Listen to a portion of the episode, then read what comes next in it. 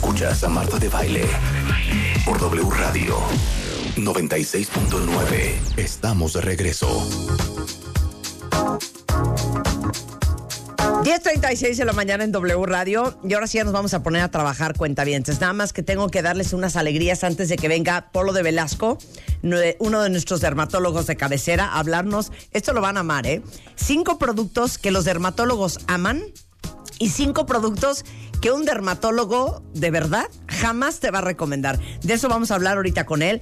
Nada más un par de cosas importantes justamente ahorita que vamos a hablar de la piel, que como comentábamos el día, no sé si fue ayer o antier, saben que la piel de los bebés es muy diferente a la de un adulto. Son pieles mucho más delgadas. ¿Estoy mintiendo, Polo? No, en absoluto. mucho más delgadas, mucho más frágiles, mucho más expuestas, con menos barrera de defensa. Y este, para todos ustedes que sí son conscientes de que hay que cuidarle la piel a los bebés desde que son chiquitos, de que hay que cuidarle la piel a nuestros hijos, porque cuando yo supe de esto, casi me aviento por la ventana. ¿Sabían ustedes que para los 18 años hemos recibido el 80% del sol que vamos a recibir el resto de la vida? Porque estamos en el recreo, porque no nos ponemos bloqueador, porque estamos en la alberca nadando siete horas consecutivas. Imagínense ustedes. Entonces, para los que sí están conscientes de la piel de sus hijos y los que tienen bebés chiquitos, déjenme decirles que como les comentábamos antier, eh, Huggies Supreme acaban de sacar una línea de productos hipoalergénicos, libres de parabenos, libres de sulfatos, eh, libres de irritantes y colorantes, este, justamente ricos en vitaminas, en karité, en pantenol, que cuidan la piel de ese bebé y todo lo que necesitan para la rutina del baño. Desde el shampoo, las cremas, los jabones, eh, la colonia en gel y hasta agua micelar para bebés, todo para que su piel esté limpia, pero sobre todo protegida, hidratada, hasta los tres años, que es cuando la piel termina de madurar. Entonces, es Huggies Supreme, los encuentran en cualquier tienda de autoservicio y farmacias, es la línea Pure, este, libre de parabenos, sulfatos, irritantes y colorantes. Es nuevo y es especial para los bebés de todos ustedes. Ahora sí, Polo de Velasco, ¿cómo estás? Hola Marta, bien, muy contento de estar con ustedes una vez más. Polo, Marta. ¿Qué? Me dio una vergüenza, cuentavientes, pero Polo estaba de vacaciones con su mujer y yo, Polo, es que me quemé con la tenaza el cuello. Y no sabes lo frecuente que es. ¿Sí? Frecuentísimo. Yo ¿De creo veras? que una vez a la semana por lo menos me llega una foto de una tenaza agresiva. Pero me daba cara. pena estarlo molestando, pues estaba de vacaciones ¿Qué me con la pongo? esposa. Y, y es- Marta, entonces ponte fu- Fusicort y Zika, Y Zika Farm. Y Zika Farm. No, y yo, ok. A ver, y dije, ya, ya no lo voy a molestar. Al día siguiente, Polo, es que no he mandado a comprar nada, pero en mi casa encontré, ya sabes, Fusidín, así. O sea, era ca- mujer caso de la vida real, ¿eh? Eso sí es. Quemarse con la tenaza es mujer casos de la vida real. En absoluto. Pero es la- que además parece otra cosa, hija. Y parecía un hiki, ¿no? Parece hiki.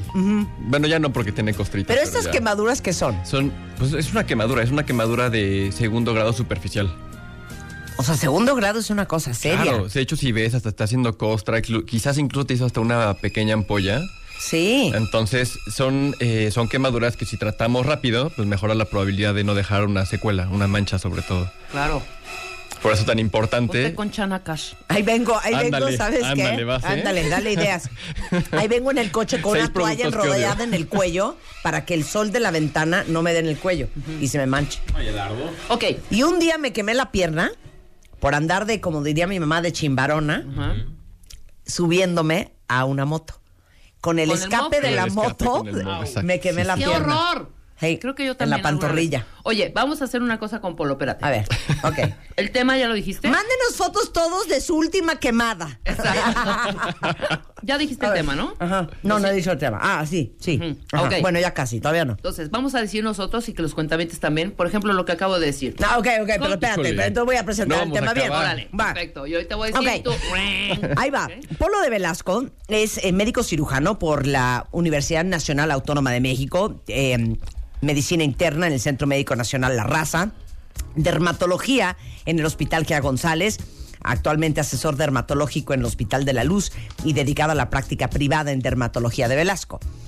Entonces, el tema de hoy son cinco productos que los dermatólogos aman y cinco productos que los dermatólogos jamás te van a recomendar. Y creo que la lista la podemos haber hecho mucho más amplia. ¿Están listos? Ok, entonces, ¿qué quieres hacer? ¿Nosotros decimos y él contesta? Como lo Ok. que acabo de decir Ok, yo. con. Chanácar. Ajá.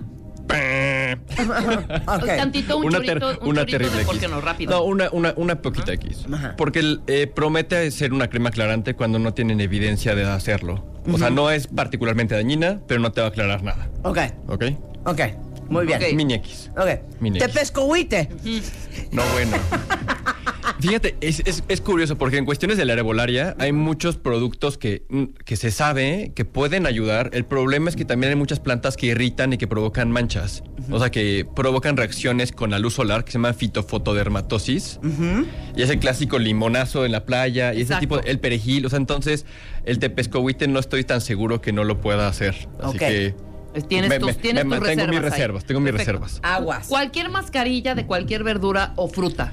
Llámese aguacate, Pues la, comi- pepino. la comida es para comerse, hombre. O sea, ya hay Ah, muchos miel con yogurte en la cara. Ajá. Pues, vaya, no se va a sentir tan mal, pero no le veo ningún sentido, francamente, desperdiciar su yogurt griego consumir. Ustedes tienen que ayudar, Claro. cuentavientes. Ok, Se me nos van a acabar a Rebeca y a mí. Me salieron unos barritos.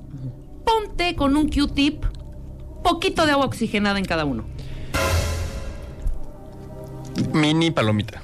O sea, Mini ok. palomita. Mini palomita. Es que yo sí lo hice alguna vez. No, es que de lo que suelen hacer con los granitos. Ajá. pueden- no, no, no. es, lo te menos, es, tengo lo, me- otra. es lo menos malo, es lo Sí, menos malo, te eh, creo, otra. Pero creo. de todo ese rollo, es lo menos malo. Ok. Sí, te la Vas, concedo. Marta, te la vas. concedo, ¿Pero eso ven. qué? Nada más desinfecta. Pues, sí, nada, puede desinfectar, puede irritar un poco la piel, pero vaya, no pasa nada. Ajá. ¿Qué es eso, Ana? ¿Qué ¿Vinagre en la cara? Ah, claro. Ana. Sí, yo ¿Por? sé. La voy a, la voy a voltar a ver de qué. Ana. Ven, Ana. No, que Ana venga a explicar No. vinagre en la cara. Fíjate, el único lugar donde los dermatólogos indicamos vinagre en, dil- en- en dilución En la es cola. para la dermatitis. Exactamente, exactamente. Para la dermatitis ¿Para del la pañal. Ah, para para la dermatitis del pañal que está colonizada por cándida. Ah. O sea, por hongos. El, eh, el incremento en el pH eh, elimina la cándida y entonces es un tratamiento. Digo, es válido. Entonces en la cara no. En las la cola dermatitis sí. del pañal. A ver, Ana. Sí. Nada, pues es que el otro día vi en Instagram un ángel coach que dijo que vinagre orgánico en la cara era muy bueno Sí. y que para que limpiarte y no sé qué. Entonces me quedé con la duda. No lo he hecho. Porque claro, si, Pero si, si lo dice una health coach y dice la palabra orgánico, pues ya, ¿no? Exacto, ya, se está bien. ¿no? Sí, No, mira, pues claro después de no. lo que le pasó no, no. a Gwyneth Paltrow con Goop, que acaba de tener que pagar 150 mil dólares por andar hablando ba- babosadas. Claro, sí es cierto. Mejor no. Mejor. Mejor Ok, no. bien. No, bien. Mm, Esto es una joya, pecas. Dice aquí. Ok. No, se llama pecas. Ah, se llama Pecas. Y yo Pecas y yo, ok, ¿qué más quieres dice- que diga al respecto? Pasta de dientes para los granos.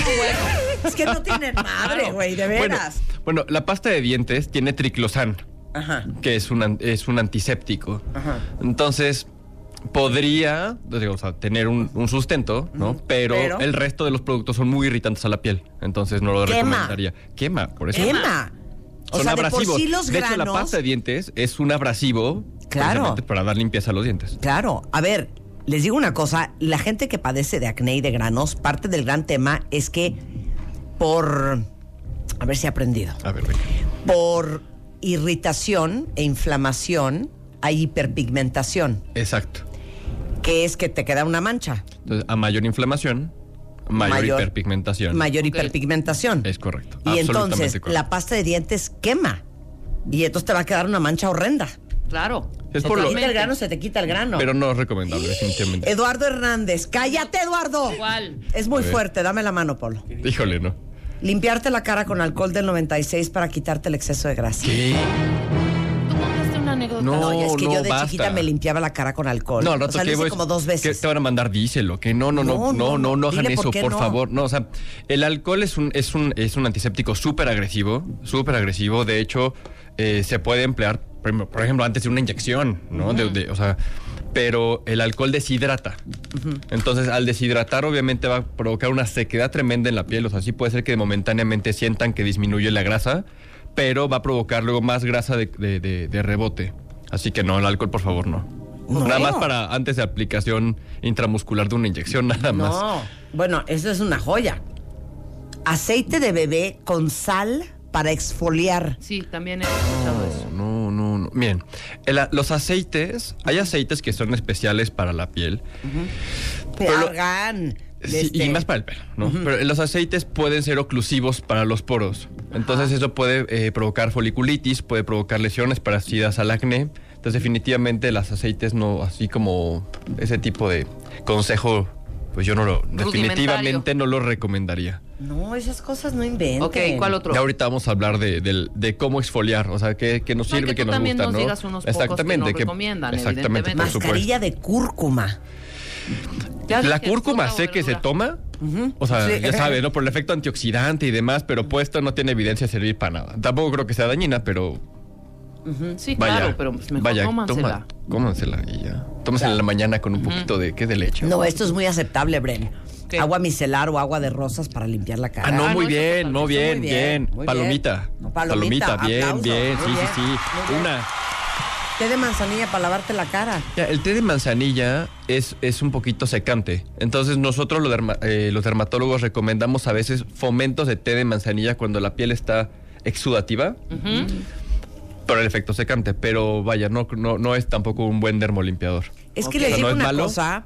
Ahí va otra. Aceite de oliva y azúcar para esfoliar la cara. Es que les digo una cosa. Yo me imagino los granos del azúcar y de la sal Son de diferentes y raspan. y raspan. cristales. Entonces tú no te das cuenta, pero haz de cuenta que agarraste una lija y te lijaste la cara. Exacto. O sea, exfoliar es una cosa bien delicada porque si te ven en un microscopio vas a traer eso como gatitos, ¿no? Como puro gatito. Exacto. puro El problema de una exfoliación no controlada es que puede favorecer infecciones. Que puede provocar infecciones. O sea, al, al romper la solución de continuidad en la piel, pues las bacterias que están arriba, no en la superficie, que no hacen ningún daño, si se rompe la barrera, pues obviamente ya pueden causar problemas. De ahí que la exfoliación mecánica, sobre todo tallar, Claro. en cualquiera de sus versiones, no es algo que los dermatólogos recomendemos ampliamente. Por Estas supuesto. extre- extre- no, se llama excentricidades que escuchábamos en los 90 de fulanita de tal artista o fulanito de tal cantante pidió en su camerino o lo hizo en su casa Ajá. de llenar la tina con algún lácteo, leche de cabra, leche de que, que sí se bañan y todo Iu. este rollo. La leche, ¿qué onda? Pues mira, la leche, no olvidemos, o sea, de dónde viene. ¿no? O sea, creo que la leche tiene la función de nutrirnos en nuestros primeros meses de vida. O sea, a, cual- a todos los mamíferos. Pero creo que así abusamos de la leche este, ya en la vida adulta. Y en la piel, pues no tiene ninguna función. No hace ningún Aunque, eh, corolario de esto, hay un producto que se llama Epiology, que viene de Nueva Zelanda, que tiene eh, proteínas del sistema eh, básico de inmune nato de la, de, de- de la leche. Entonces es muy interesante porque funciona para regular el microbioma, o sea, impide el desarrollo de bacterias que pueden ser nocivas, por ejemplo, el propio Unibacterium magnes, pero favorece el desarrollo de otras que prácticamente nos, nos, nos protegen. Entonces, esto de la leche me resulta súper controversial porque no recomendaría a nadie que se bañara con leche, pero sí estamos prescribiendo cosas que son muy modernas, que tienen evidencia pues muy útil y vienen de cosas muchísimo más eh, antiguas, ¿no? Pues hija, pero ¿cómo? Pero vaya. O sea, agarras un bote de leche nido y a cucharadas lo echas a la tina, no entiendo. O agarras eh, Vas a 12 encontrar- litros de, de- de- de leche al pura y Pon te la y avientas. te van a salir Oye, buen- leche de magnesio para la gente con piel grasosa. No, tampoco. No, hombre. No, no, no, no. Pepto-Bismol, güey. No, ya tampoco No. lo estén inventando, ¿eh? Sí, tampoco basta. están Sí, inventando por convivir. Melox, Ok. menos en los granos, no. Bueno, Alexandra, mira, se quemó igual que yo con la tenaza. Es I feel you, sister. Es súper frecuente. Yo, yo- yo ya voy a hacer mi colección de fotos de WhatsApp de pacientes quemadas. No, eso está muy cañón. Bueno, a ver, cinco productos que aman los dermatólogos y cinco que jamás nos van a recomendar. Mira, Yo creo que empezamos que por el amor. Por el amor. Venga, venga, venga. No, empecemos por el odio, porque ahí estamos. Ok, Sí, por porque estamos odio. en el tema de me venga, parece, venga, tienes toda la venga, razón. venga. Lo que más odiamos, aborrecemos, Ajá. Se van a morir, ¿eh? Barmisil, Quadriderm y todo ese tipo de cremas que tienen una combinación de tres cosas, ya sabes, siempre es un esteroide, un antimicótico y un, y un antibiótico.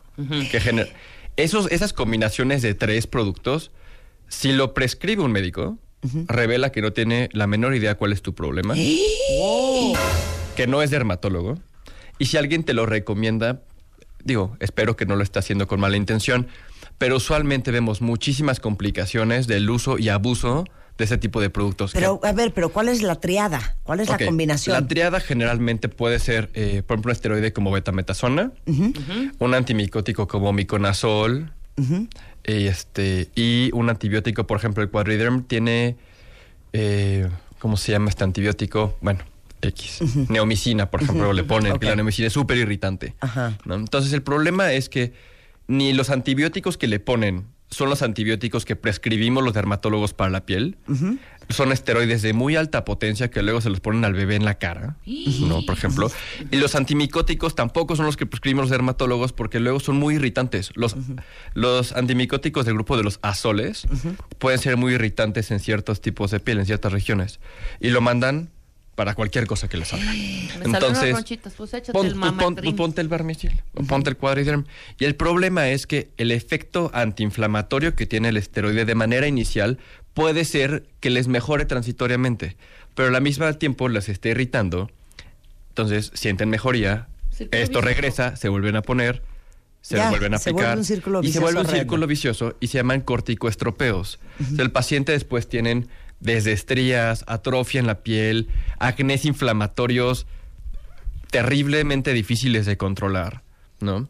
Entonces, definitivamente, y esto sí es como un gran consejo, bajo ningún motivo, razón o circunstancia, apliquen o recomienden este tipo de productos, ¿ok? Y si su médico se los prescribe, evidentemente no es mala voluntad, pero él no sabe qué, cuál es el problema. Claro, ¿Ok? claro. Si no sabe cuál es el problema, pues vayan con el especialista de la piel, que es el dermatólogo. Exacto. Ok. ¿Vale? Ese es el primero. Regresando, los otros cuatro productos que un dermatólogo jamás te va a aconsejar. Regresando, con Polo de Velasco en W Radio. Este mes, en Revista MOA, Diego Luna en portada con el poder del no. Una simple palabra que puede cambiar tus relaciones y tu vida. Diego nos cuenta que le quita el sueño y su no más difícil. Además, en tu chamba sufren de juntitis, acaba con ella. Reconoce las relaciones tóxicas y huye. Y si tienes dudas de tu terapeuta, aguas, podría ser un impostor. impostor. MOA Septiembre, una edición para aprender a poner límites sin culpa, sin pena y aprender a decir. Una revista de Marta de Baile. Escuchas Marta de Baile por W Radio. Estamos de regreso. Bueno, ya vi que están enloquecidos, hasta agradecimientos hay de lo que está diciendo el doctor Polo de Velasco, es uno de nuestros dermatólogos de cabecera, él es eh, cirujano dermatólogo eh, y actualmente dedicado también a la práctica privada, aparte de ser asesor dermatológico en el Hospital de la Luz, eh, en dermatología de Velasco. Y estamos hablando de cinco productos que aman los dermatólogos y cinco pro- eh, productos que los dermatólogos jamás te recomendarían. Y ahorita que empezó con el primero, que son eh, estos ungüentos o estas cremas que tienen tres componentes, antibiótico, Antiinflamatorio y antimicótico. exacto. Entonces, Cualquier nunca, dermatólogo decente jamás te va a recomendar eso. Jamás. Jamás. ¿No? Es más, ahí puedes descubrir que es un falso dermatólogo. que es un charlatán. Que es un charlatán. Ok, segundo. Todos estos productos que se anuncian para el tratamiento del acné. Ok. Ok, en la tele. Ok. Ok. Tan, tan, tan. Ok. Es importantísimo que sepan que el 80% de la población, entre los 14 y los 18 años de edad, van a sufrir acné. Entonces entendamos que es un gran mercado, ¿sale? Pero el acné es una enfermedad que debemos de considerar, uno, seria, es una enfermedad crónica, puede durar hasta 10 años, o sea, empezando a- desde la pubertad y terminando cerca de los 25 años.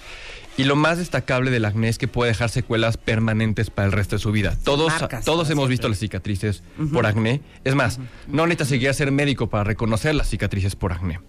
Entonces, ese tipo de eh, productos que prometen una mejoría drástica del acné, como dermatólogo y como experto de la piel, les puedo decir que no son ni remotamente la mitad de lo que están prometiendo. Lo único que le están haciendo es perder tiempo, ¿ok? Perder dinero. De hecho, una de mis maestras en la residencia quería hacer un protocolo que los pacientes que llegaran de acné primera vez hiciéramos el estudio de todo lo que se habían gastado antes de llegar con el especialista de la piel. Entonces, si tienen un acné inflamatorio o si ven que su hijo tiene un acné de este tipo, Pues la mejor inversión que pueden hacer definitivamente es acudir a una consulta médica. Sale con el dermatólogo. No perder tiempo con este tipo de productos que finalmente lo único que van a hacer es eh, perder tiempo. Y con un retraso en el tratamiento conlleva un empeoramiento de cualquier enfermedad, como ya sabemos. Y con esto, pues el mayor riesgo de secuelas. Claro. Entonces, no. No. No a las cosas de acné que venden en la tele. Por favor. Ok. ¿Sale? Cremas millonarias. Ay, las cremas millonarias. lo digo yo, lo digo yo, lo digo.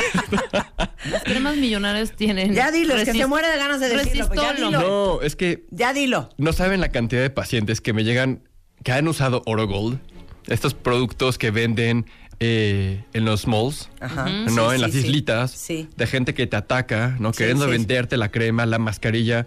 Ahora, el oro no tiene ninguna evidencia de tener ningún efecto terapéutico en la piel. Claro. Se les ve bonito en los aretes, en los collares, en los anillos. Inviertan en esa parte en oro, pero no para aplicárselo en la piel. Entonces, ningún dermatólogo que se jacte de serlo tiene un producto de más allá de 5 mil pesos en su, en, su, en su baño. Se los aseguro. Se los aseguro. ¿Ok? El producto más caro que prescribimos los dermatólogos es el Aretinoate, que es una crema con un producto muy característico, es una molécula nueva. Pero vaya, exactamente. ¡Ay, me la trajo de regalo! Qué bonito. Entonces, el Aretinoid es, o sea, es una crema muy cara, o sea, muy costosa, pero porque tecnológicamente es muy innovadora. O sea, junta el retinol con la tretinoína y hace una molécula suave que sí tiene un efecto de, de rejuvenecimiento sin la sequedad que provoca la tretinoína, que ahorita vamos a platicar de ella. ¿Sale? Eugenia se lo dio antes que a mí. Maldito envidioso, traicionero. Y Eugenia me dijo que se lo estaba echando. Y entonces que me paso a enfurecer y hoy ya me lo trajo de regalo. Muy se bien. llama Aretinoid. R-Retinoate.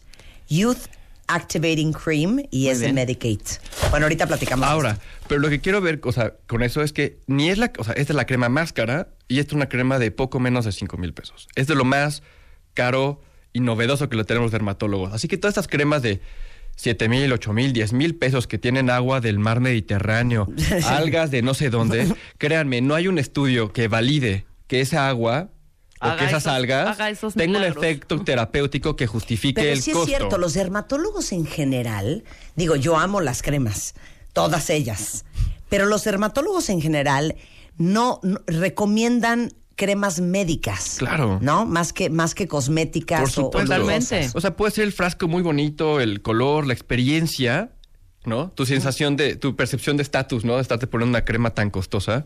Pero definitivamente es una pérdida de dinero y de tiempo. Claro, aunque hay cremas eh, que venden en las departamentales y las Ah, no, marcas claro. más lujosas que por supuesto que sirven. No digo que sean malas. Sí, Me refiero claro. a que no necesitas algo. Si no necesitas gastarte ocho mil, gastarte ocho mil pesos, En una crema de noche para que sea una muy buena crema de noche. hay Ese sus es el punto. sustitutos, claro. Ese es el punto. Exacto, ¿Sale? exacto. Ese es el punto. Tónicos. O sea, los toners. Los toners. Los toners. Yo brinqué, ¿eh? Porque yo Sí, acabo sí, de subir mi no, ritual no. de noche y yo uso toners. No, Pero ya aclaramos. Aquí sí quiero aclarar, ¿no? Que eh, en este paso de limpieza, tonificar e hidratar, es súper importante elegir correctamente el toner, el tónico. Porque muchísimos de ellos tienen una cantidad de alcohol extraordinaria. Que era lo que comentamos hace rato de la pregunta de- del cuentaviente. De ¿no? limpiarte con alcohol, Porque claro. el alcohol seca además la piel y la hace más propensa a que, la, por ejemplo, a que se haga más mixta la piel. Ya sabes, las mejillas ultra secas y la Claro. frente hipercharolosa. Sí. ¿no? Entonces, busquen tónicos que sean libres de alcohol.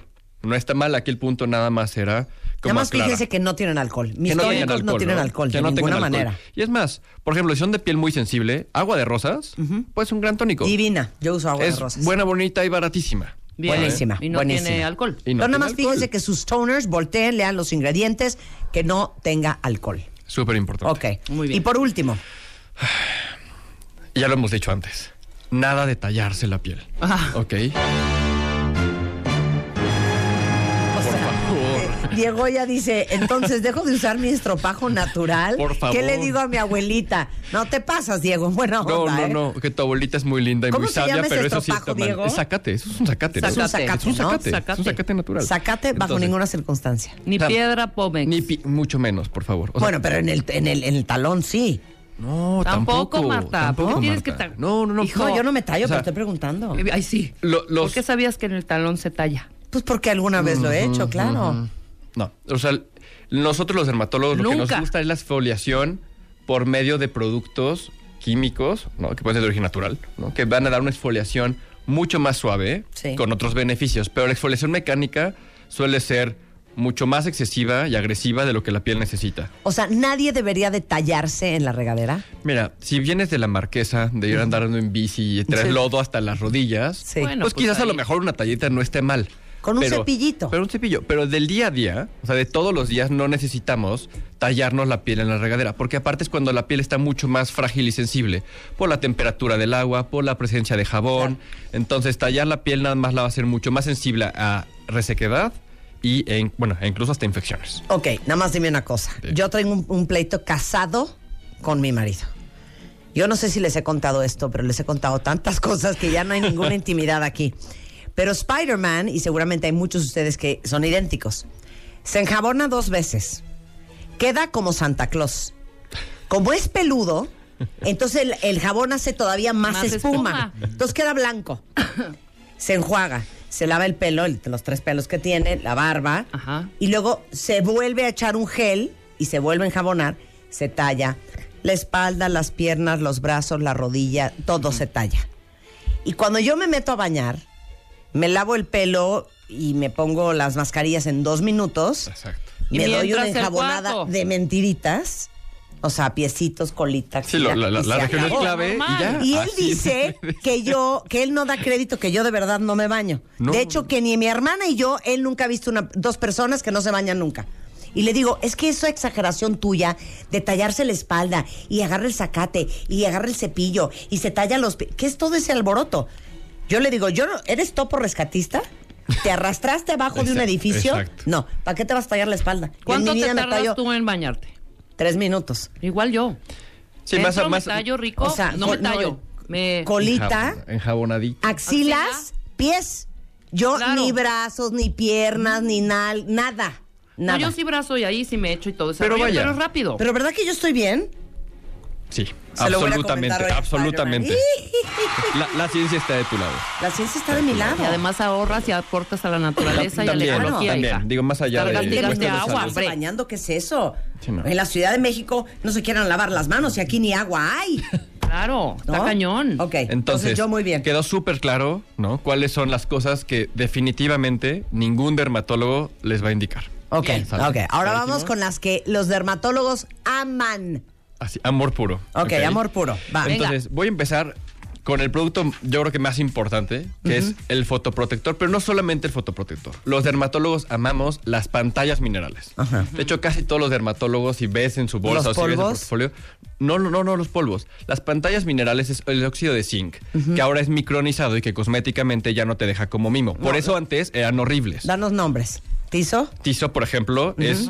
Yo la, la tengo en mi consultorio y los pacientes la aman. Hoy me puse la aman locamente. Sí. Por ejemplo, yo traigo una que se llama Elta UV Clear. Entonces, y no parece que traigo una pantalla mineral, no me veo blanco. Sí. Ok, ¿no? Tizo. Danos marcas. Elta. Ajá. Eh, ya, por ejemplo, algunas marcas como Aven, Ajá. La Roche, Bioderma, ya empiezan a tener pantallas con un poquito de ¿Y una cómo cosmética, sabemos que es mineral? Ahí dice, Pantalla. physical, Ajá. physical sunscreen. O sea, Physical sunscreen. exactamente. Ah, pues mi base de la cara, Physical sunscreen. que es de Tiene. Cosmetics, La mía también. tiene physical sunscreen. Ok, entonces es a base de óxido de zinc que tiene este beneficio los- lo- el, eh, de reflejar la luz, Ok. ¿no? Y aparte son mucho mejor toleradas por la piel. Porque aparte el tizo no tiene ceramidas. Hoy me lo eché en la mañana. Es Yo, una yo lo maravilla. siento con- como con ceramidas, ¿no? Es un poco hidratante, pero Ajá. es matificante el tizo, por eso me gusta muy tanto. bien. Entonces, pantallas minerales, lo máximo para los dermatólogos. Lo preferimos más que los protectores eh, químicos. ¿Por qué? Pues porque son menos irritantes, son mejor tolerados, son más fotoestables. Ok. Nada más que el problema es que ahora pues, los que son como muy bonitos son un poquito más caros. Ok, no, esa va. es la única, pero sí, lo- siempre los preferimos. ¿Sabes qué?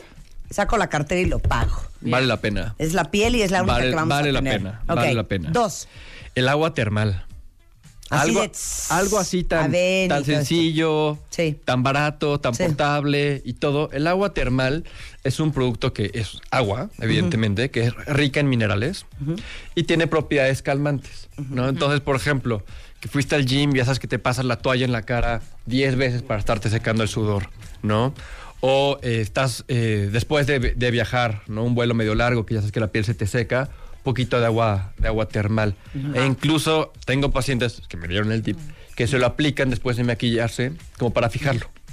¿no? Entonces, el agua termal es uno de los productos que fácilmente puede entrar en el bolso. De hecho, ya hay presentaciones como más chiquitas. Sí, sí, sí. ¿no? Te refresca, Amo. te calma, te hidrata un poquito la piel, complementa tu rutina de hidratación, Claro. ¿no? Ahorita les pongo la liga de mi video de la rutina de noche que puse en YouTube.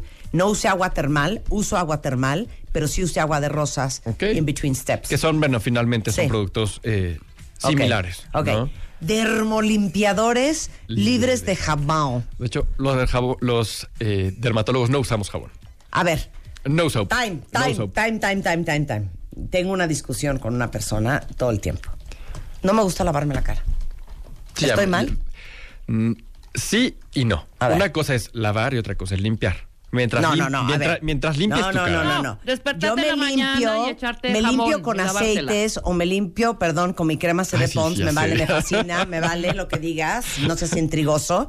Y luego con una toallita, este, Con agua caliente. con agua caliente, me despinto, luego me vuelvo a echar el aceite, me vuelvo a quitar todo, luego me echo mi toner, luego me echo mi essence, luego me echo mi suero, luego me Es echo una, así. es una rutina es de una limpieza, rutina, pero finalmente. a mí no me gusta lavarme la cara.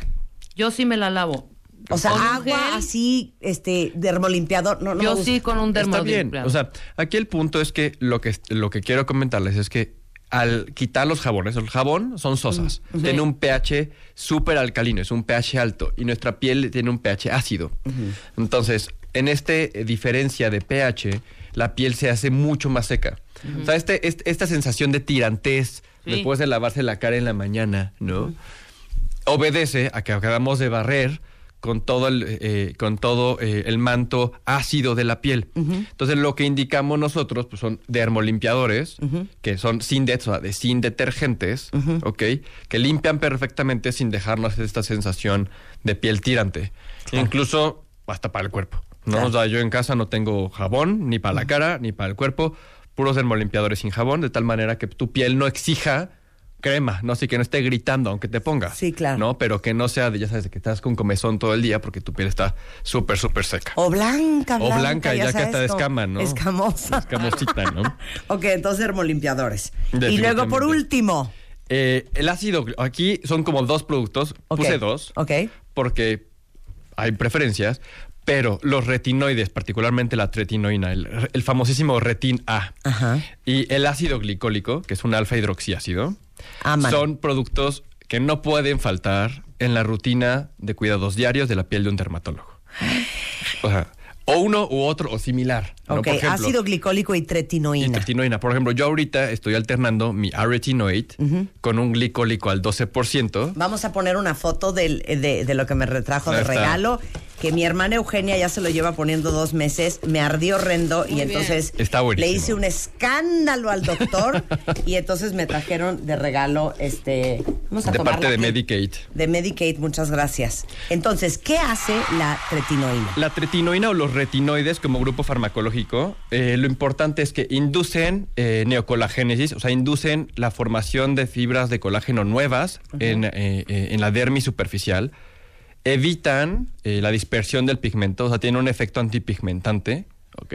Compactan el estrato corno y globalmente lo que van a ver es que es una piel con un tono más homogéneo, ¿no? Con arrugas muchísimo menos profundas y este sobre todo con un poquito más de firmeza. Bueno, ¿qué tal nos urge a todas? Cuéntame. Y a hombres y mujeres. Hombres y mujeres. Ah, no, no, no. no ¿Y esto esto, no es a qué hora me lo voy a echar? Este, el, el- todos los retinoides Ajá.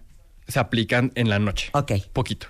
El aretinoid es el único que se puede aplicar tanto de día como de noche. Ok. Eh, Pero esa es una ¿Y característica. es lo primero que me voy a echar antes de todo el menjurrerío que me he hecho? Después del, después del serum hidratante sería este. No. O del tónico. No. O del toner. Venga. Entonces me despinto. Hago toner, Ajá. mi essence. ¿Cuándo Ok, me lo después de este. Después del Después essence. del essence. Me echo esto. Exactamente. Luego el, el- el- el serum. Y ya después tu crema de día o de noche, tu Ajá, protector solar, mi- tu pantalla. perfecto. tu ¿Y en la mañana y en la noche? En la mañana y en la noche. Ok. Algunos ¿En cuánto pacientes tiempo voy a ver resultados? a partir de ocho semanas. Ok, es que es una de Tenemos un tío. disciplina. Ya Está verás, cañón. Ahora ya verá. verás. Y el ácido glicólico. Y el ácido glicólico me gusta mucho para los pacientes que eh, se quejan de seborrea, no sea, de grasita, de poro abierto, de manchitas superficiales. El ácido glicólico es hace como un micropeel, ¿ok? Por eso nos gusta tallar la piel. Nosotros preferimos aplicarnos estos micropeels de tal manera que hay una exfoliación más natural, ¿no? Con beneficios eh, biológicos pues mucho más contundentes que solamente tallar la piel. Sensacional. Maravilloso. Bueno, oye, nada más me quedó una pregunta que me preocupé muchísimo Por aquí favor, en Twitter. dime, dime. Eh, pues tengo muchos cuentavientes que están tatuados y uno de ellos dijo, eh, ¿tú estás tatuado? Sí, tengo ¿Ah, un barquito. ¿Por qué Ah, un. Barquito. Sí, Alan dice, oye, cuando te tatúas te mandan mucho este, eh, eh, esta, este, esta triada del infierno. Sí, no es necesario. O sea, de hecho, prácticamente con que se O te mandan eh, cosa para las nalguitas del bebé. Bueno, tú Pre- me mandaste Bepantén Be- para, el, para el cuello. Bepantén está bien. O sea, Para el tatuaje, Bepantén, Bepantén para tatuaje es una buena opción. Ajá. No necesitan eh, ni el antimicótico ni esto. Sí, obviamente, si hicieron un tatuaje en un lugar, en un estudio serio, Sí. con todas las condiciones de higiene normales. Ajá. ¿Me explico? No necesitas ni antimicótico, ni desinflamatorio, ni En- antibiótico. En absoluto.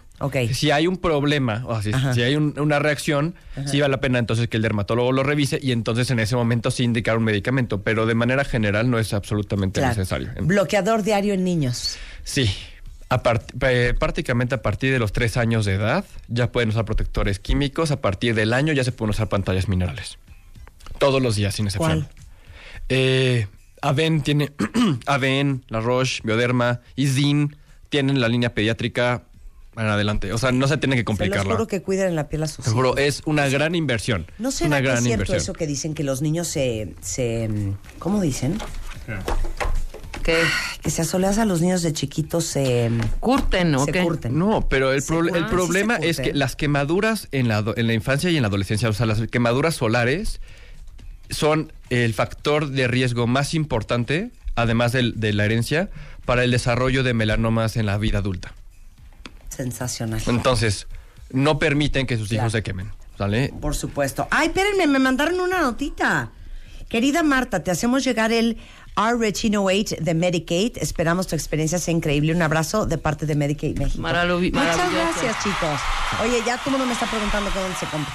Eh, lo, venden, lo vendemos nada más en clínicas dermatológicas de prestigio. Bueno, entonces va, márquenle a, a Polo. Márquenle a Polo. Ahí les ve el teléfono del doctor Polo de Velasco. Está aquí en la Ciudad de México,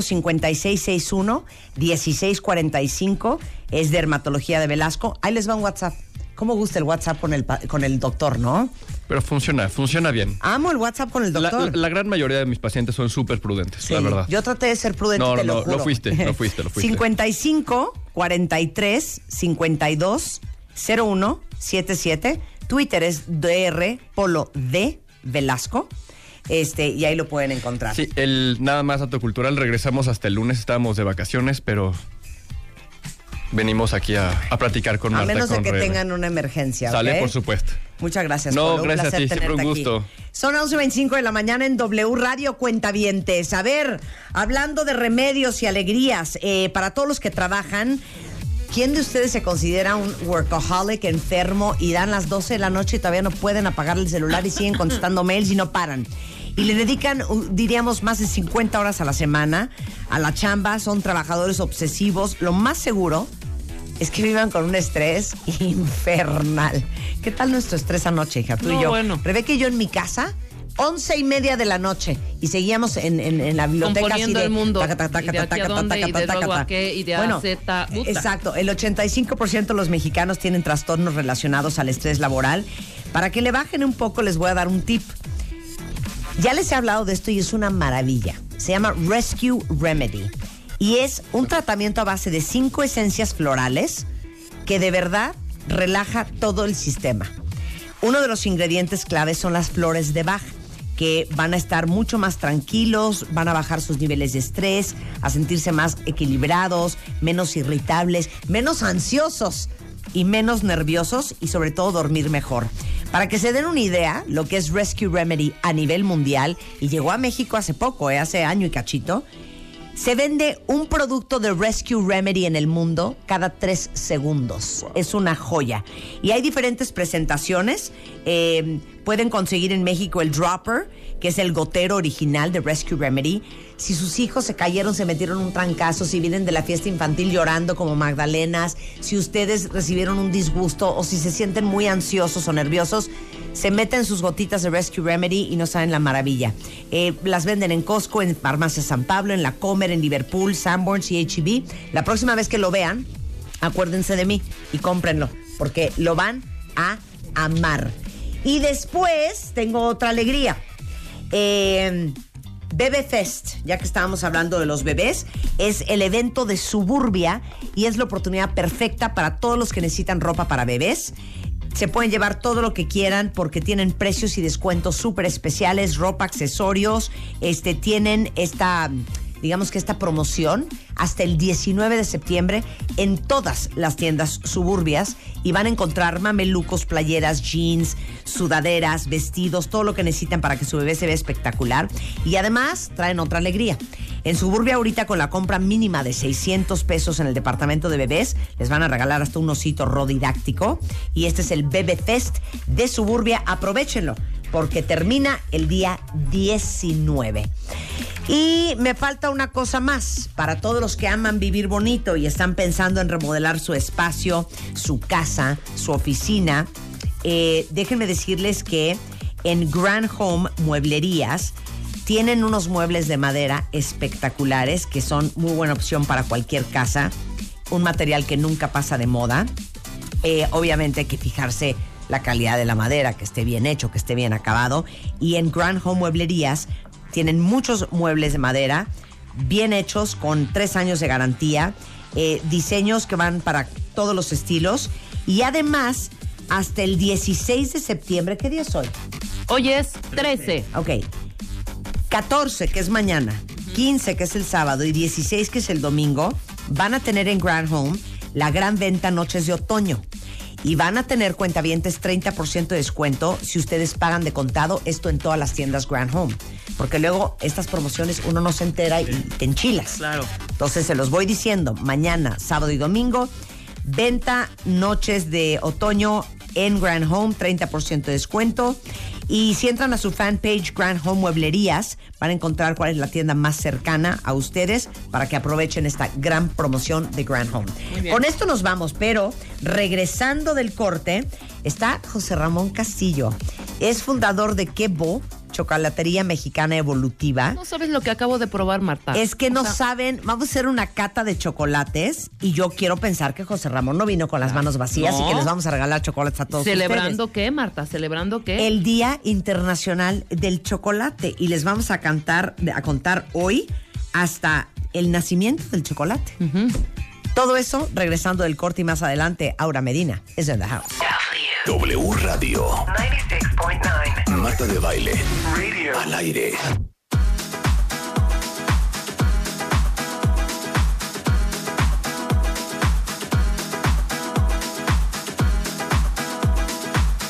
Antes que nada, mi queridísimo José Ramón Castillo, queremos saber todos los cuentavientes y yo si veniste con las manos vacías o no veniste con las manos vacías. Jamás, ningún chocolateo debe ser así. Siempre traigo. ¿Vamos a regalar cositas? Vamos a regalar cositas ¡Ay, qué alegría!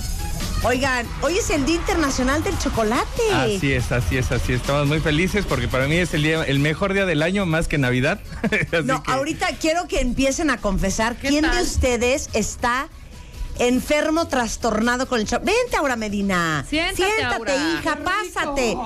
¿Cómo es? Pásate. Pásate, hija, ándale, pásale. Pásate, hija. Ándale, pásate. Oye, no, es que ¿saben qué? Yo conozco gente tan adicta al chocolate, literal, les voy a contar esta historia. Oye esto, José Ramón. Que una conocida mía no podía embarazarse. Ajá. Y entonces fue a la Virgen de Meyugori a ofrecerle que iba a dejar de comer chocolate un año si le hacía el milagro. Y ¿Tanto se lo hizo. así? Y no ¿En comió serio? chocolate un año. Pero es como, como nosotros ofrecer qué. No, No sé, fumar no un año. fumar, No, no fumar un año. O quitarte O el no smart comer carbohidratos. O quitarte el celular. Para no ver el celular. Exacto, o no mentar madres un año. Bueno, les presento, José Ramón Castillo es fundador de Qué Bo. Me gusta, Qué Bo. Qué bo. ¿Es Qué Bo? Qué bo. Es una jerga catalana que dicen los niños como qué chido. Ah. Solamente que lo dicen los niños y digo, ma, shots que bo, ¿no? Entonces es como, ah, qué chido. Entonces qué es corto y es bonito. Qué bo. Yo pensé que era francés. No, no. Es Pero catalán. suena, ¿no? Qué bo. Qué bo. Bueno, eh, Chocolatería Mexicana Evolutiva, precursor del cacao mexicano y la chocolatería latinoamericana. Él marcó, José Ramón marcó el inicio de una nueva forma de producir y consumir chocolate en Latinoamérica. Está calificado como el máximo representante del cacao en toda Latinoamérica. Eh, él eh, viene de la Universidad de Cergy Pontoise en Francia.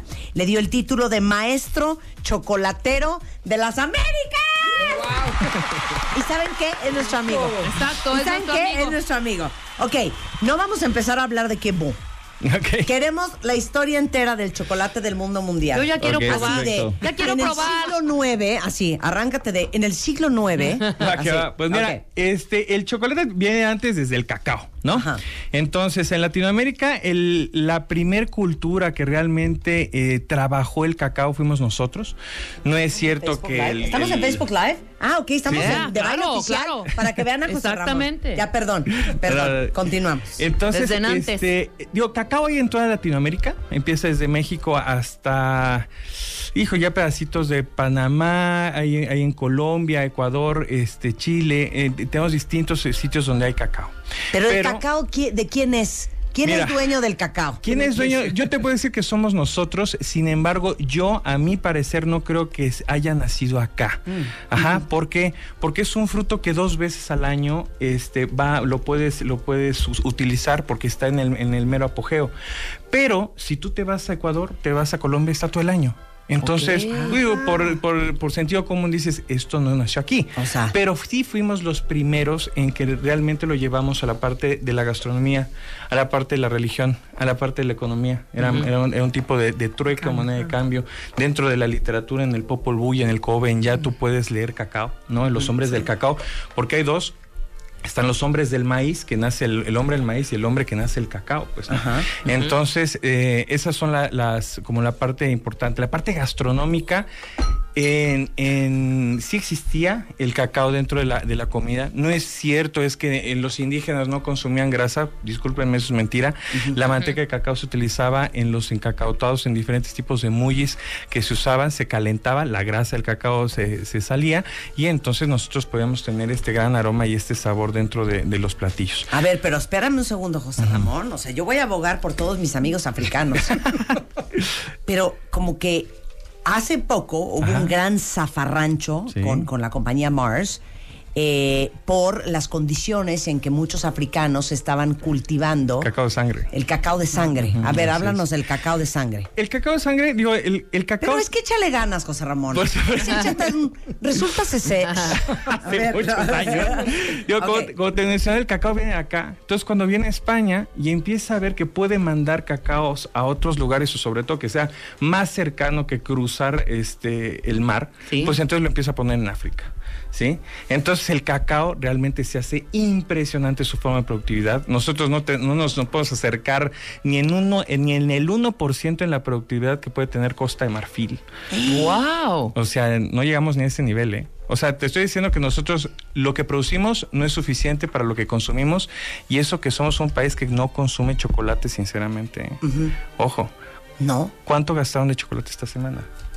Nah, no, nada. no. Ojo, ¿eh? Sí, claro. No está en la, en la, en la canasta básica. No, bueno. ¿Sí me Sí, entienden? ¿no? Entonces, Vamos a hacer, Ramón, sí es algo súper duro. pues. Me hizo así. Te hizo así. ¿eh? Me hizo, a- a- hazme Facebook. No está en la canasta básica. Sí, Ojo, llégalo, ¿no? Ojo. Entonces está cañón. O sea, entonces, como realmente no lo consumimos, lo consumimos bebida. Nosotros tenemos un consumo per cápita más o menos de 12 kilos anuales. Eso Entre sí, la rosca de reyes, los desayunitos y la- las primeras comuniones. Y el chocolate, abuelita. Chocolate, abuelita. ¿No? Pero digo, no es lo mismo echarte un chocolate como A ver, Dios ¿quién manda. es el país más chocolatero?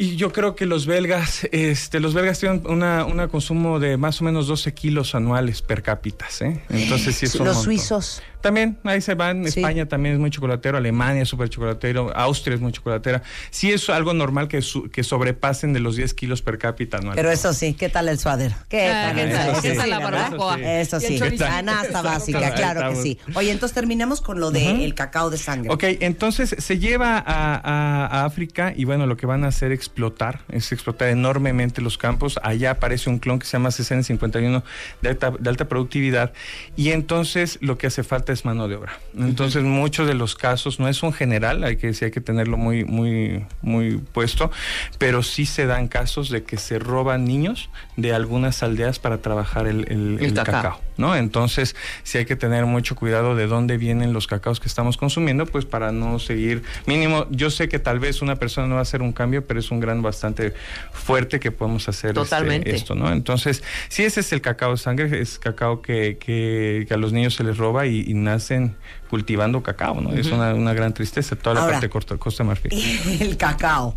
Es como la piña, ¿no? Cuando te enteraste que la piña crece en el suelo. Sí, Uno exacto. jura que la piña está colgada de un árbol. El cacao, de El cacao- encontrarlo, ¿dónde se encontraría? Este, hay dos, dos estados de la República. Oye, lo de la piña me acabas de dejar anonadada. No sabía Es que, de la ¿Sabes dónde piña. vi? ¿Sabes dónde vi ¿Te una cae? piña? O sea, ah, no, te vas a traumar la piña. ¿La piña es de la tierra? Y que es de la tierra. No. Te voy a decir dónde vi la piña por primera vez en la tierra. Imagínate qué No me las en creo, la ¿eh? Polinesia francesa.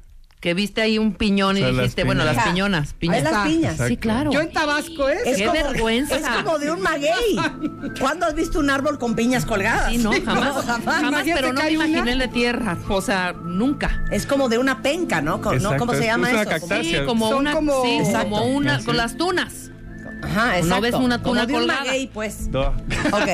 el, el cacao. El cacao.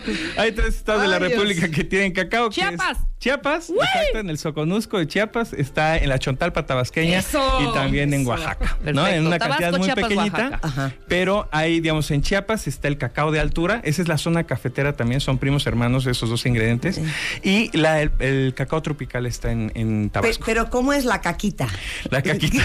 la caquita. ¿Qué- qué- qué Está, cacahuito? está, está, está- ¿Cómo se llama? Cacao, es un cacao. Un cacao. El- haz de cuenta que es un, es un árbol que es muy, muy, muy alto. Puede llegar a crecer hasta 10, 15 metros si no se Es poda. alto, Mira, ¿cómo no? tiene las caquitas colgando. de cacaos. Los cacaos Los colgando. cacaos colgando. Ajá. Entonces, así como lo podemos ver en las fotografías, el cacao nace en macetal, quiere, que va- quiere decir que van a ser en, en grupos. Ajá. Eh, se tiene que cortar, si nosotros tenemos el cacao de esta Ajá. forma, Ajá. y después viene la, el, El el rabito. pedúnculo que se le llama, hay que cortarlo. ¿El qué? Pedúnculo. Pedúnculo. Exacto.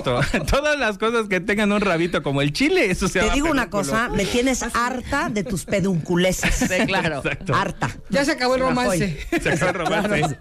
Entonces tiene que cortar muy cerca al fruto porque si no podemos lastimar los colchones cotiledones y ya después se abre y tenemos la mazorca. Si nosotros lo abrimos parecía como si fuera una mazorca de maíz blanca. Ok. Tenía una cutícula que se llama mucílago. Ese mucílago es un saborcito muy rico como guanábana, ¿sabe? Y entonces eso se deja este, Se me secar. Se tiene que fermentar. Tiene tres días de fermentación. Es una, empezamos de una fermentación tradicional a una maloláctica y de una maloláctica a una butírica. Después lo vamos a secar. Se secan en unas como zócalos. Mi y abuela, mi abuelo secaba cacao. Secaba. Y quedan unas Chiapas. caquitas más chiquitas. Mi abuelo estaba Unas semillitas. Unas semillitas. Parecía son- café. Un poquito más grande. Sí. Entonces, eso ya se tiene que dejar secar, tiene que llegar a un 5% de humedad en el interior y después nos vamos a la torrefacción o al tostado, ¿no? Eso se, se tuesta más o menos a 130 grados durante casi dos horas, en movimiento, por supuesto, se tiene que descascarillar y después vamos a una prensa. La prensa va, como, como lo que trabaja es, va, gracias a presión, va a... a como a cernir la, la diferencia entre la manteca de cacao y la pasta de cacao. Gracias a la pasta de cacao, con unas máquinas vamos a tener la cocoa. Ajá. Vamos a tener diferentes alcalinizaciones de la cocoa, que va desde un negro como mi, mi- mi filipina o un café como el que comercialmente podemos encontrar. Entonces, pero espérate, ¿cuál es la diferencia? Aquí pregunta Liz, entre el cacao y la cocoa. La cocoa es la pasta de cacao ajá, que ha sido llevado por un proceso de alcalinización para hacerse polvo. Y el, y el cacao es el grano que está dentro del fruto de una catania de cacao. Ok, Sí. está clarísimo. ¿Sí? me entiende? O sea, está el fruto. Caquitas todas al fin. o sea, ¿vale? Es, es- es esa parte. O sea, cocoa es el polvo que Es se el extrajo polvo del Del cacao. cacao. pasta de la cacao, pasta. De la Pasta pasta de la del pasta de cacao. cacao. También hay manteca de cacao. Está la manteca de cacao que gracias a, la- a esta presión de las, de las prensas se va a separar, se, se cierne, Claro. la, la pasta queda arriba, la grasa queda abajo, se separa, la pasta se hace cacao, cocoa y la manteca de cacao ya se va a utilizar para otras cosas, ya sea para la, la consumo del chocolate o para cosas cosméticas. Ok. Ajá. Entonces ya después vamos al proceso de conchado, que es mezclar todos estos ingredientes, que va pasta de cacao, manteca de cacao, azúcar, lecitinas de soya y vainillas. Y se empieza a mezclar, hay diferentes procesos de, de mezclado. A mí me gusta mucho la concha chilena, que son unas, son unas como ruedas, que te queda súper fino. Y ya es a los horarios, bueno, a las horas de conchado, dependiendo a cada maestro chocolatero. ¿no? A mí me gustan seis, yo creo que es suficiente y tienes muy buen cacao. ¿no? Claro. Doctor, ¿te puedo preguntar una cosa? Sí, dígame, por supuesto. ¿Está listo? Sí, claro. ¿Por qué cuando yo como chocolate Ajá. me da gastritis? Uy. ok, aquí ahí pueden ser dos. Cañón. No, a ver, yo me meto un chocolate y a los dos minutos traigo el colon inflamado. Tienes agrura. O sea, no, no es gastritis, es hasta colitis, ¿eh? Sí, te lo ¿Sí? juro. Ok, a bueno, entonces es bien importante que estés comiendo de verdad chocolate. Verdadero Ajá, chocolate. verdadero chocolate. Ese es número uno. Porque el, el cacao jamás te va a hacer daño. Por muy amargo que sea, tienes un, un pH de 5. Entonces te, te va, a- te va a pegar mucho más fuerte un limón que un, que un chocolate. Pero seguramente estás comiendo un chocolate que se llama sucedáneo compound, que se le llama, ¿no? Que es un, cho- un chocolate que está elaborado de grasas que no son extraídas del cacao. Sí, entonces estás metiendo grasa de coco, hasta grasas animales como grasa Pues de sí, cerdo. Marta, también Por se eso compra ves- sus chocolate bim bombín, ¿no? Exacto, Seguro, exacto. no quise decir la marca, Y hasta, pero sí y me hasta imagino. galleta tiene. Oye, chocolate pero de todos los chocolates que, que encuentras en la farmacia, ya sabes, todas estas marcas, ya saben cuáles, es que no quiero decir porque no quiero intrigar. Claro. Exacto, exacto. ¿Qué porcentaje de pureza de, cacao traen? Híjole, mira, por lo, tristemente no dentro de nuestra legislación mexicana no, no obligan a las marcas a mencionar su porcentaje de cacao. Pero yo a mí cuando me preguntan cuál es el mejor chocolate, pues el que a ti te gusta. Claro. Pero ¿cómo puedo buscar el mejor chocolate? Bien fácil. Tomas tu barra de chocolate, le das vuelta y lees los ingredientes. Ok. Tiene que tener manteca de cacao y pasta de cacao. Si tienen esas Veja- Claro. dos, Vegetales. Sí, sí, Sí, es que yo amo los Vía Láctea y los no, tres aguas. mosqueteros. Grasa hidrogenizada, error, ¿no? Sí, claro. Claro. Saborizante a Claro. chocolate, error. No, ¿no? y aparte- Entonces, Ok, voy a leer los ingredientes de mi chocolate favorito. ¿ok? Ay, Dios. A ver. ¿Qué- a ver, ¿por qué tragas Es que me lo va a ningunear José Ramón. A ver, yo del mío. Ay, bien triste. Ok, empezamos con lo siguiente. A ver, a ver. Corn syrup, Ahí ya, ya estamos mal. sugar, Eso que está bien. ground roasted peanuts, Híjole, ahí ya estás metiendo un grano que no es cacao. Ahí estás Ok. metiendo. hydrogenated palm kernel oil, Terrible, ahí Sí, está. Gas hidrogenizada. Ok. Ya la tienes. Cocoa. Bueno, Eso es como el quinto. Ajá.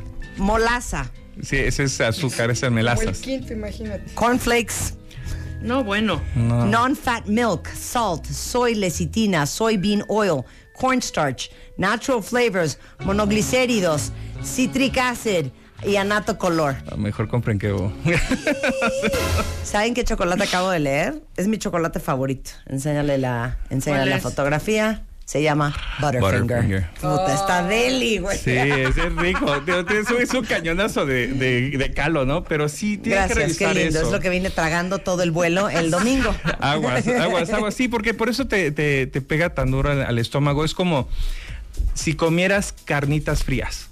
Estás haciendo lo mismo. La manteca de cerdo está, está sin temperatura, no va a entrar igual, no lo vas a absorber va- Claro. igual tu, tu estómago ni tu sangre. Entonces, pues vas a empezar Un a caldo de eructar. barbacoa vas a empezar- helado, Sí, ¿no? sí, sí. Anda. Bueno, La. Lo mismo. Regresando del corte, desde el chocolate oscuro negro amargo versus el chocolate con leche, el chocolate blanco existe, no existe, y por qué José Ramón Castillo es considerado maestro chocolatero de las Américas, y vamos a hacer una degustación. ¿Qué tal esa probar. palabra? Odio esa palabra. Degustación. Sí, en cualquier situación de, ¿sabes qué? Vente, vamos a hacer una degustación de canapés y vinos con una cata. No, vamos a hacer una cata de chocolates. ¿De qué. Regresando en W Radio. W Radio. 96.9. Marta de baile. Al aire. Radio. 96.9. Escuchas. Marta de baile por W Radio. 96.9. Estamos de regreso.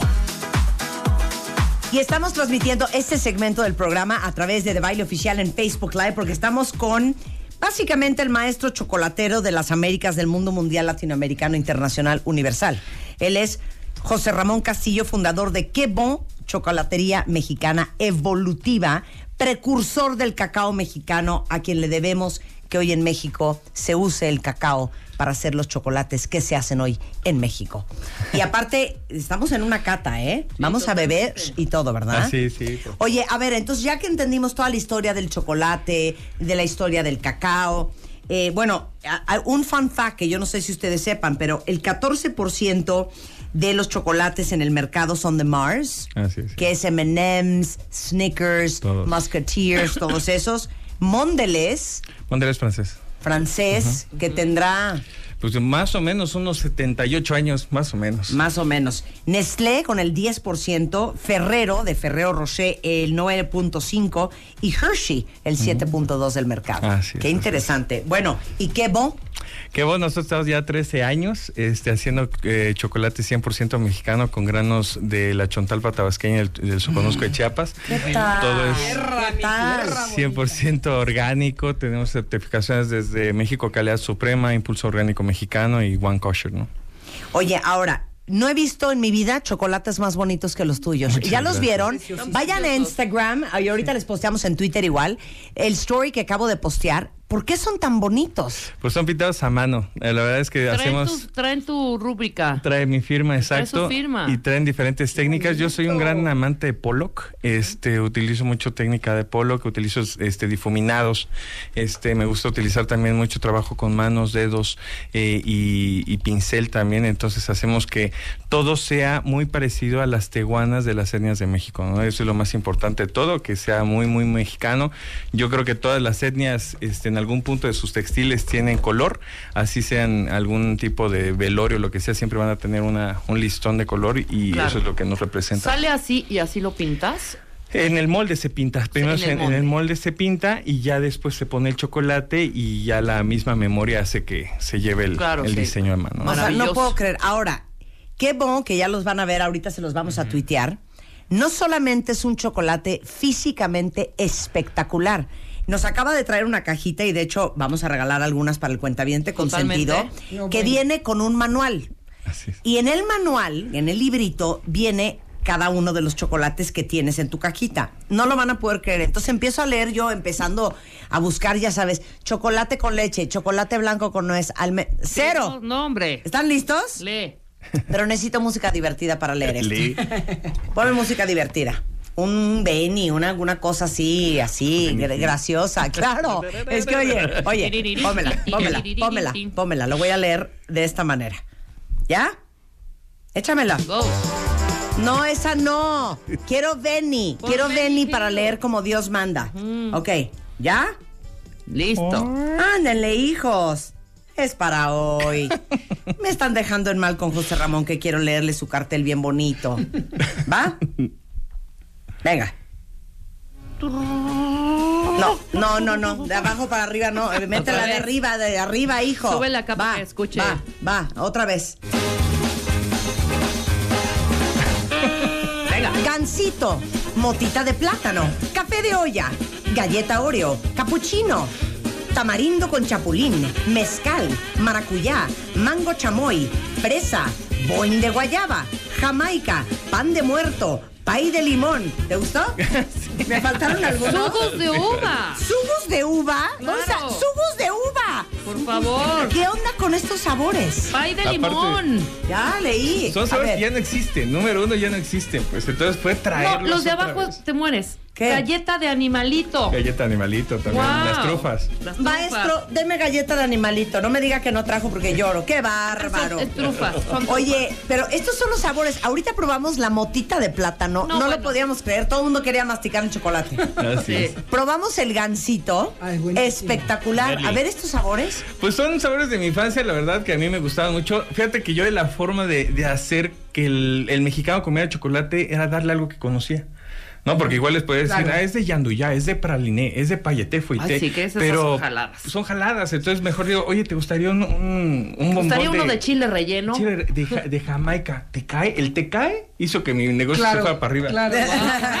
Claro. Órale. Y empezaron a comer y pues todo era Dios. El bombón de este mes es el, el, el chile en nogada, ¿no? Claro, le queremos ponemos- probar. No le ponemos dices ¿Cuál es el de- carne. Ah, este de ser, Sí, ¿verdad? no le ponemos carne, pero sí utilizamos los bueno. elementos frutales del, del, del chile, la nogada y tenía una jalea de chile poblano. ¿Podemos arrancar con el Oye, a- aquí dice un, Sí, sí, un sí. cuentaviente, el, el más rico es el de Chile, dice Clau. El de chile en nogada. A ver, dale, este Marta. A ver, vamos a hacer la cata. Vamos a hacer la cata. Estamos en De Baile Oficial en Facebook para que nos vean. Va. Ok, vamos a empezar. Ustedes tienen este un- una pieza. A tener la, la parte de atrás tienen tres, tres chocolates, que es chocolate macizo. El primero es un chocolate de leche. Al, Este. ajá, al 50% cacao. Ajá, cuando alguien les dice es que 50%, 70%, ese porcentaje de cacao dentro del chocolate es la cantidad de pasta o de, o de cocoa y manteca de cacao. ¿Cuál es? Este, el primero. Marta. El sí, primero. exacto, primero. Va, Vean va. El, el café, el color café no es un café ahí chafaldito, no, tiene que ser un café bastante este Qué delicia. oscuro, ¿sí? Esto está divino. No tiene un 30% menos de azúcar, o sea, realmente le metemos lo que es chocolate y vamos a degustarlo con un vino de postre, es un, un cosecha tardía de Casa Madero que es una belleza, para mí es el Corte mejor. en 20 minutos ya haciendo el segmento con Aura bueno. Orgaz. ¿Cómo vamos a hablar de rechazos después de esto, por Dios? Oye, qué buena mezcla. Qué buena mezcla. Ah, bueno. Wow. Sí. Oye, José Ramón sí sabe. Mm, A guau. ver, este. ¿por qué con este vino? Una es mexicano, una Wow. para mí es el mejor vino de postre de México. Sinceramente es una belleza. ¿Cómo se llama? Es cosecha tardía de Casa Madero. Aparte no es empalagoso, realmente va muy bien. Es delicioso. Ya, por acá. ¿Por qué llevo? Ah, A puerca. Tiene una caquita dentro este chocolate. ¿Qué es eso? ¿Tiene una qué? Una es que el caquita. cacao. Chocolate. ¿Qué es eso? Chocolate macizo. Todo macizo. ¿Vale? Tiene el chocolate macizo. Ok. Muy Vamos bien. a pasar. Ahora vamos a ir a un chocolate negro. ¿Sale? Es un chocolate a- Fíjate amargo. que hay, que hay que hay que yo me tengo que educar para para los negros y Sí, los a amargos. ver, ¿qué onda con Ok, este? es un chocolate al 85% cacao, ¿sí? Mucha gente dice, es que a mí me gusta el chocolate amargo, pero el amargo es muy distinto, ¿sí? Sí, esto no es de amargo. No, exacto. Y es un 8.5, ¿eh? Es un montón de cacao ahí. Pero la diferencia es cómo lo hagas, que no quede tan amargo y quemado. ¿Y que cómo le digas, hacen ustedes? Nosotros sí ponderamos mucho la parte de la, de, la, de la tostión del cacao para que tenga sabor a cacao y no cacao quemado. ¿Sale? Eso es bien importante. Ok. Ajá. Esto es 85% cacao Y me lo y se los juro que no está amargo. Es- tiene que No, ser no amargo, robusto, pero no, que sea rico, pues, que sea un amigable el chocolate, que sabe qué rico está. Mm. ¿Vale? El siguiente sí es un Espérate, chocolate. ¿vino? Vi, por favor. Sí, es que, güey. Salud. Vino, sí, como no, salud. Saluchita. Qué miedo, ¿eh? Váyanme sacando un riopan. Que Jorge Ramón dice que no me va a pasar nada. Ok, venga. Ok, este es 99% cacao. Este sí es cañero, ¿eh? Este es, Este es cañero, lo que dice. realmente. Este es el, el chocolate que te nutre, Amo que esto. tiene un montón de. Amo Sí, este, este es sabor. Amo este sabor. Fogonazo, este es fuerte. Qué delicia. No es amigo de nadie, no, no va a no, este sabe a puro cacao. ¿Sale? Ay, no me lo Cacao. como cuando me rompen el corazón. Sí. Este Qué bárbaro, fogonazo. 97, 9% puro cacao. 9-9 cacao. ¿Qué es fogonazo? Ahí lo a sentir. Ya. Ok, a ver. No le mordí, Pero no, tiene pero una dale bien. caquita dentro. ¿Qué tiene? No, nada es macizo. Hay un hoyo. Macizo. Ah, ok. Macizo. Dale. Ay. Sí, es too much Ese para es mí. fuerte. Y Marta, ¿no vieras que no? Cero se me hacen. Ay, cálmate, hija. Ok, ahora, ojo, ahí te va. Mucha ¿Te cae gente. que no? El, el amargo es súper efímero, ¿sí? Nosotros no podemos decir, es que a mí me gusta el amargo porque igual para nosotros el amargo puede ser muy dulce para un europeo que consume mucho chocolate. Claro, claro. amargo. Totalmente. Es como el chile, pues es que pica poquito, no, espérate, pues depende de a quién. Claro. ¿No? Entonces va dependiendo del porcentaje de cacao que tú tengas y tú ya vas a valorar qué tan amargo es. Sí, ahora ojo. No lo siento nada grave, ¿eh? No, es sí súper importante que sea amargo, pero que no sea incomible. Porque ya si es ácido, ojo. No, claro, si es entonces ahí ácido, nos hace ojo. daño. Sí, no, ¿Sabes? no es No es acedo. No sé por qué me viene a, a la cabeza una palabra que seguramente no aplica en esta circunstancia. No es. Como tanino, ya sabes, como sí, bueno, ya, ya tanino, sabes. Exacto, Ajá. sí, Sí. ¿no? Lo que te genera el vino, muy, muy, eh, muy ácidos, no. No, eh, para nada me pareció así de, órale. Y este es el que te pone guapa. Exacto. Claro, ese es ¿Sí o el que no? tiene Ese los es el que tiene nutrientes. todos A los ver, ¿por qué te pone guapa el, la- este cacao? A mayor base de cacao vamos a tener un montón de antioxidantes, vamos a tener riboflavonoides, que verdad, eso te va a hacer sentir este, bien, vas a tener mucha energía, realmente es un contenido energético muy fuerte. Ojo, no es calórico, que es distinto, ¿sale? Entonces, sí lo que nosotros tenemos que te- entender es que el chocolate es un alimento y no es una golosina. A ver, pausa. Es muy fuerte lo que acaba de decir el señor. Sí. Cañón. Sí, Todos le tenemos pavor al chocolate. Pero hay que ver cuál. Es que no es el cacao lo que engorda, Exacto. es las cacas que le Las- echan a todos los grasas. chocolates. Ah, claro, hija. Sí, totalmente. O sea, es. el corn syrup, el corn oil, no sé qué, la fructosa, el azúcar, la manteca, el- los peanuts. Claro. Eso es lo que engorda. Todo el azúcar que viene del maíz. O sea. ¿cuántas calorías me ofreces aquí? Pues ahí te estoy dando fácil unas 56 en un porcentaje alto. A ver, búscame mi Butterfinger, ¿cuántas calorías No, me metiendo? Butterfinger. 300, Más, 400, No, 500. y, y gramos de grasa. 459 calories. Mejor Jesus, Mother of Mary. Cómete. Grasas totales 19. Cómete un filete. Eso me metí en el avión el domingo. Sí. Y a 10 mil pies. Cállate, ya 10 mil pies. Oye, de y estos 50 calorías y, y que muy poco de azúcar y muy poco de Muy grasa. poco de azúcar porque es un 99% de... Grasa de- además benigna, ¿no? Sí, es de la buena, la de manteca de cacao. Mira, si utilizáramos manteca de cacao para cocinar, otra historia sería la del mexicano. Lástima que el problema es que es muy cara. No, pero es una grasa perfecta, tiene un punto de humo muy alto, o sea, no se quema, o sea, es muy bueno. muy Miren. ¿Cuál te estás comiendo? Sí, el primero otra vez. Si aman el chocolate, vaya y, y- y mueren de la angustia, váyanse a Quebo y compren buen chocolate. Sí, es buen chocolate. Y puro, acepta chocolate sugerencias, no podrá ser, ay, por favor, hágame uno que traiga un Sí, poco sí, de sí, chile hacemos, jalapeño. hacemos no de sé. todo. Hoy hemos hecho de todo. de todo, Y, y han salido muy buenas propuestas. yo me muero por probar el de nogada. Bueno, Ahí ya, vamos, ya. a ver, Ya, next. digo, vamos a ir de izquierda, de Espérate, izquierda a poco a derecha. poco. Ahora ya vamos con los rellenos. Vamos a probar el sugus de uva. ¿Sale? Órale. El sugus de uva es una chulada, tiene que saber acidito, Este este es grasosito. Chulada. chiclosito y muy bueno. ¿Qué ¿Sale? tal? Sugus No ya tienes madre. Chulada. Ese es lo más.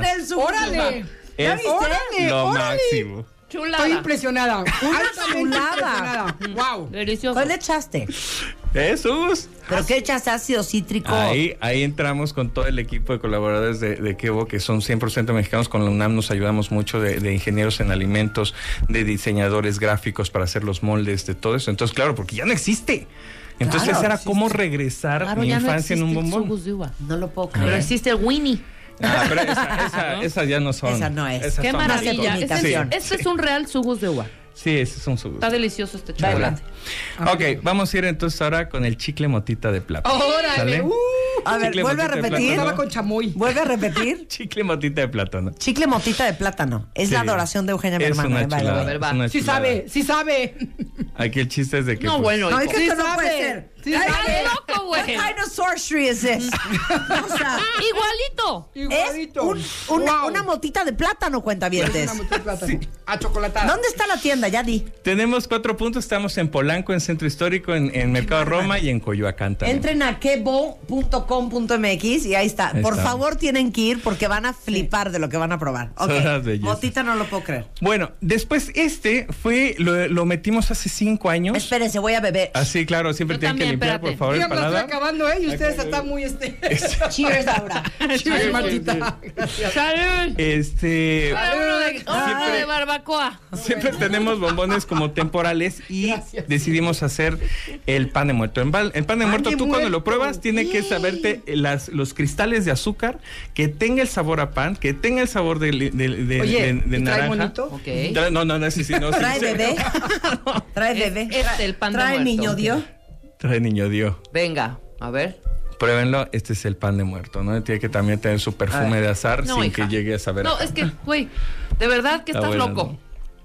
Sabe a pan. Te voy a decir una cosa, me tomó más tiempo, ¿eh? Me Aparte tomó no, me hace, sabor. me hace inmediato. rick, rick, rick, porque Exacto. está- hay azúcar. El azúcar, en los cristales Guau. de Claro. azúcar. ¿no? Creo que es mi fave. ¿Cómo hacen Está esto? cañón. Creo que este Pan es de el mejor. muerto. Es pan de muerto. Pan de Totalmente. muerto ya no lo pude sacar porque la gente lo saqué por la temporada, ya había acabado este, muertos, empezamos con Navidad. Y me dijo, ¿por, ¿por qué lo quitas? no? ¿Y ¿Por qué lo quitas? Ya Ah, la- aquí el quinto reclamo, vamos a dejarlo y cinco años está, ya, ya está de línea, pues está dentro de, la, de la Y guía. ahorita ¿no? ya hay tiendas que tienen pan Sí, de sí, muerto, por todo.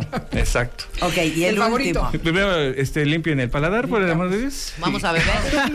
Vamos a ver, salud. Dale, dale, dale. Qué bueno, O sea, ¿no? vamos a acabar.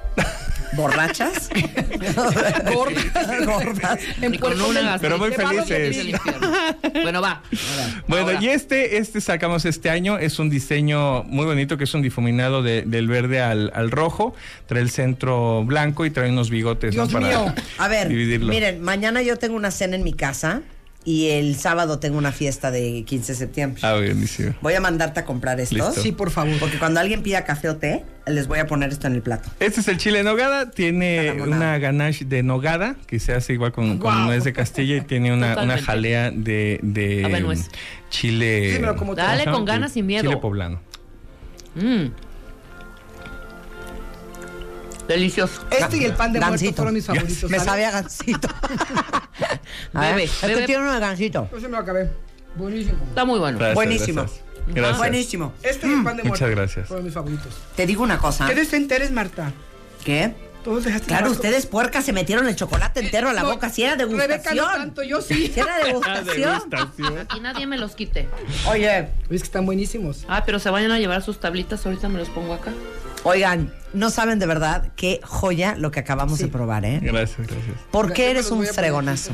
porque eh, tengo un gran equipo de trabajo. Ah, es ya la no seas. Y mucha pesado, José creatividad. Ramón. Es la verdad, la verdad es que si no fuera por toda la banda, es que si Ramiro y el hierro, el chocolate sé qué.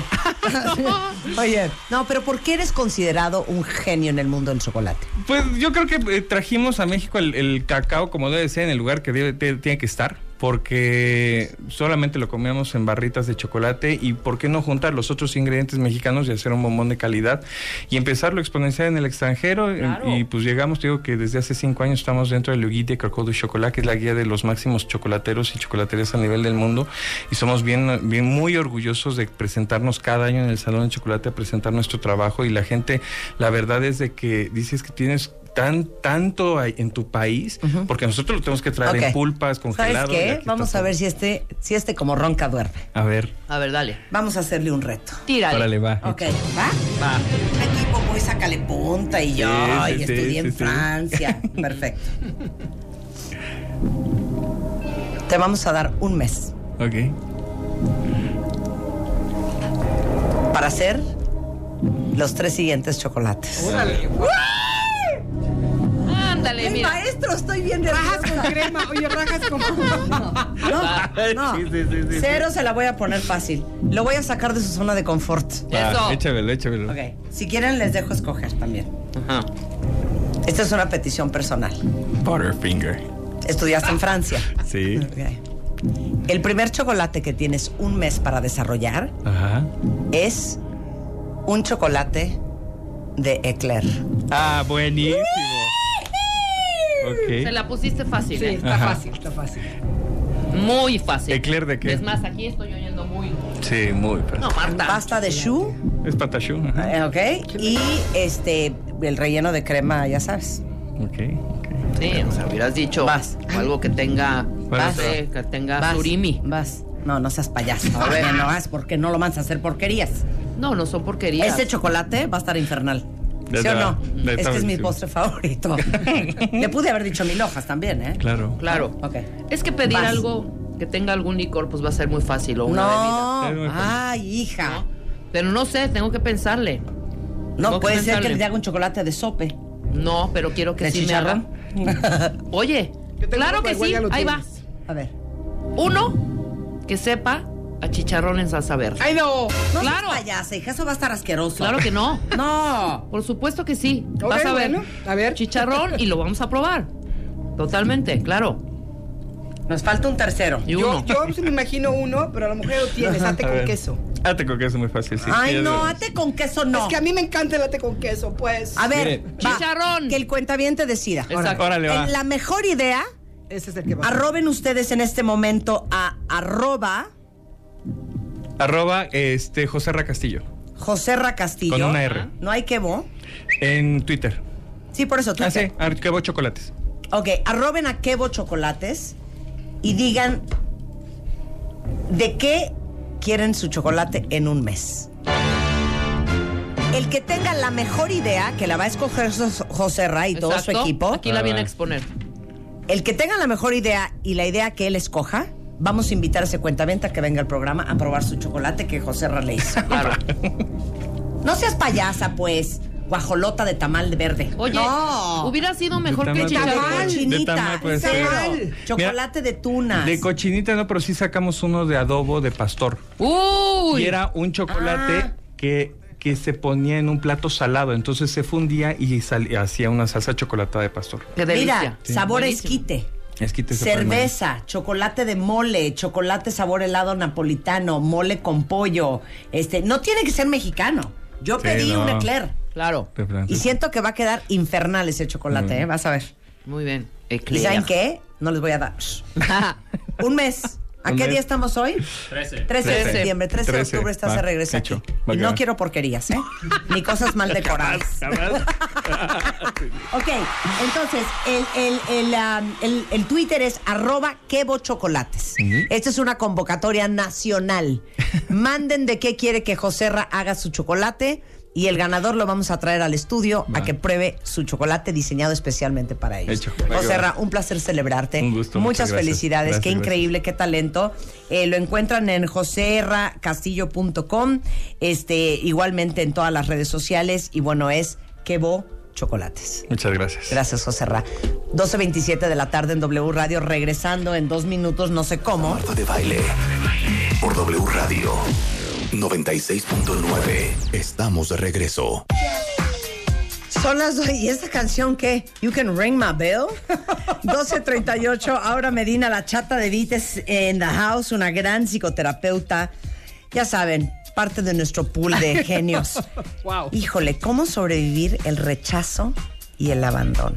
Mira, tenemos muy poquito tiempo. Vengo atascada de chocolate y de Sí, vino. y borracha. sí, borracha. entonces- no, pero se se- hará lo que se puede. se va- no, algo que se me ocurre ahorita es tenemos este material, lo vamos a subir, pero también decirles algo muy importante. Hay un ciclo, Marta, hay un ciclo que siempre, o sea, tenemos que saber que nosotros provocamos el rechazo y tenemos que saber qué pasa en nuestro cuerpo.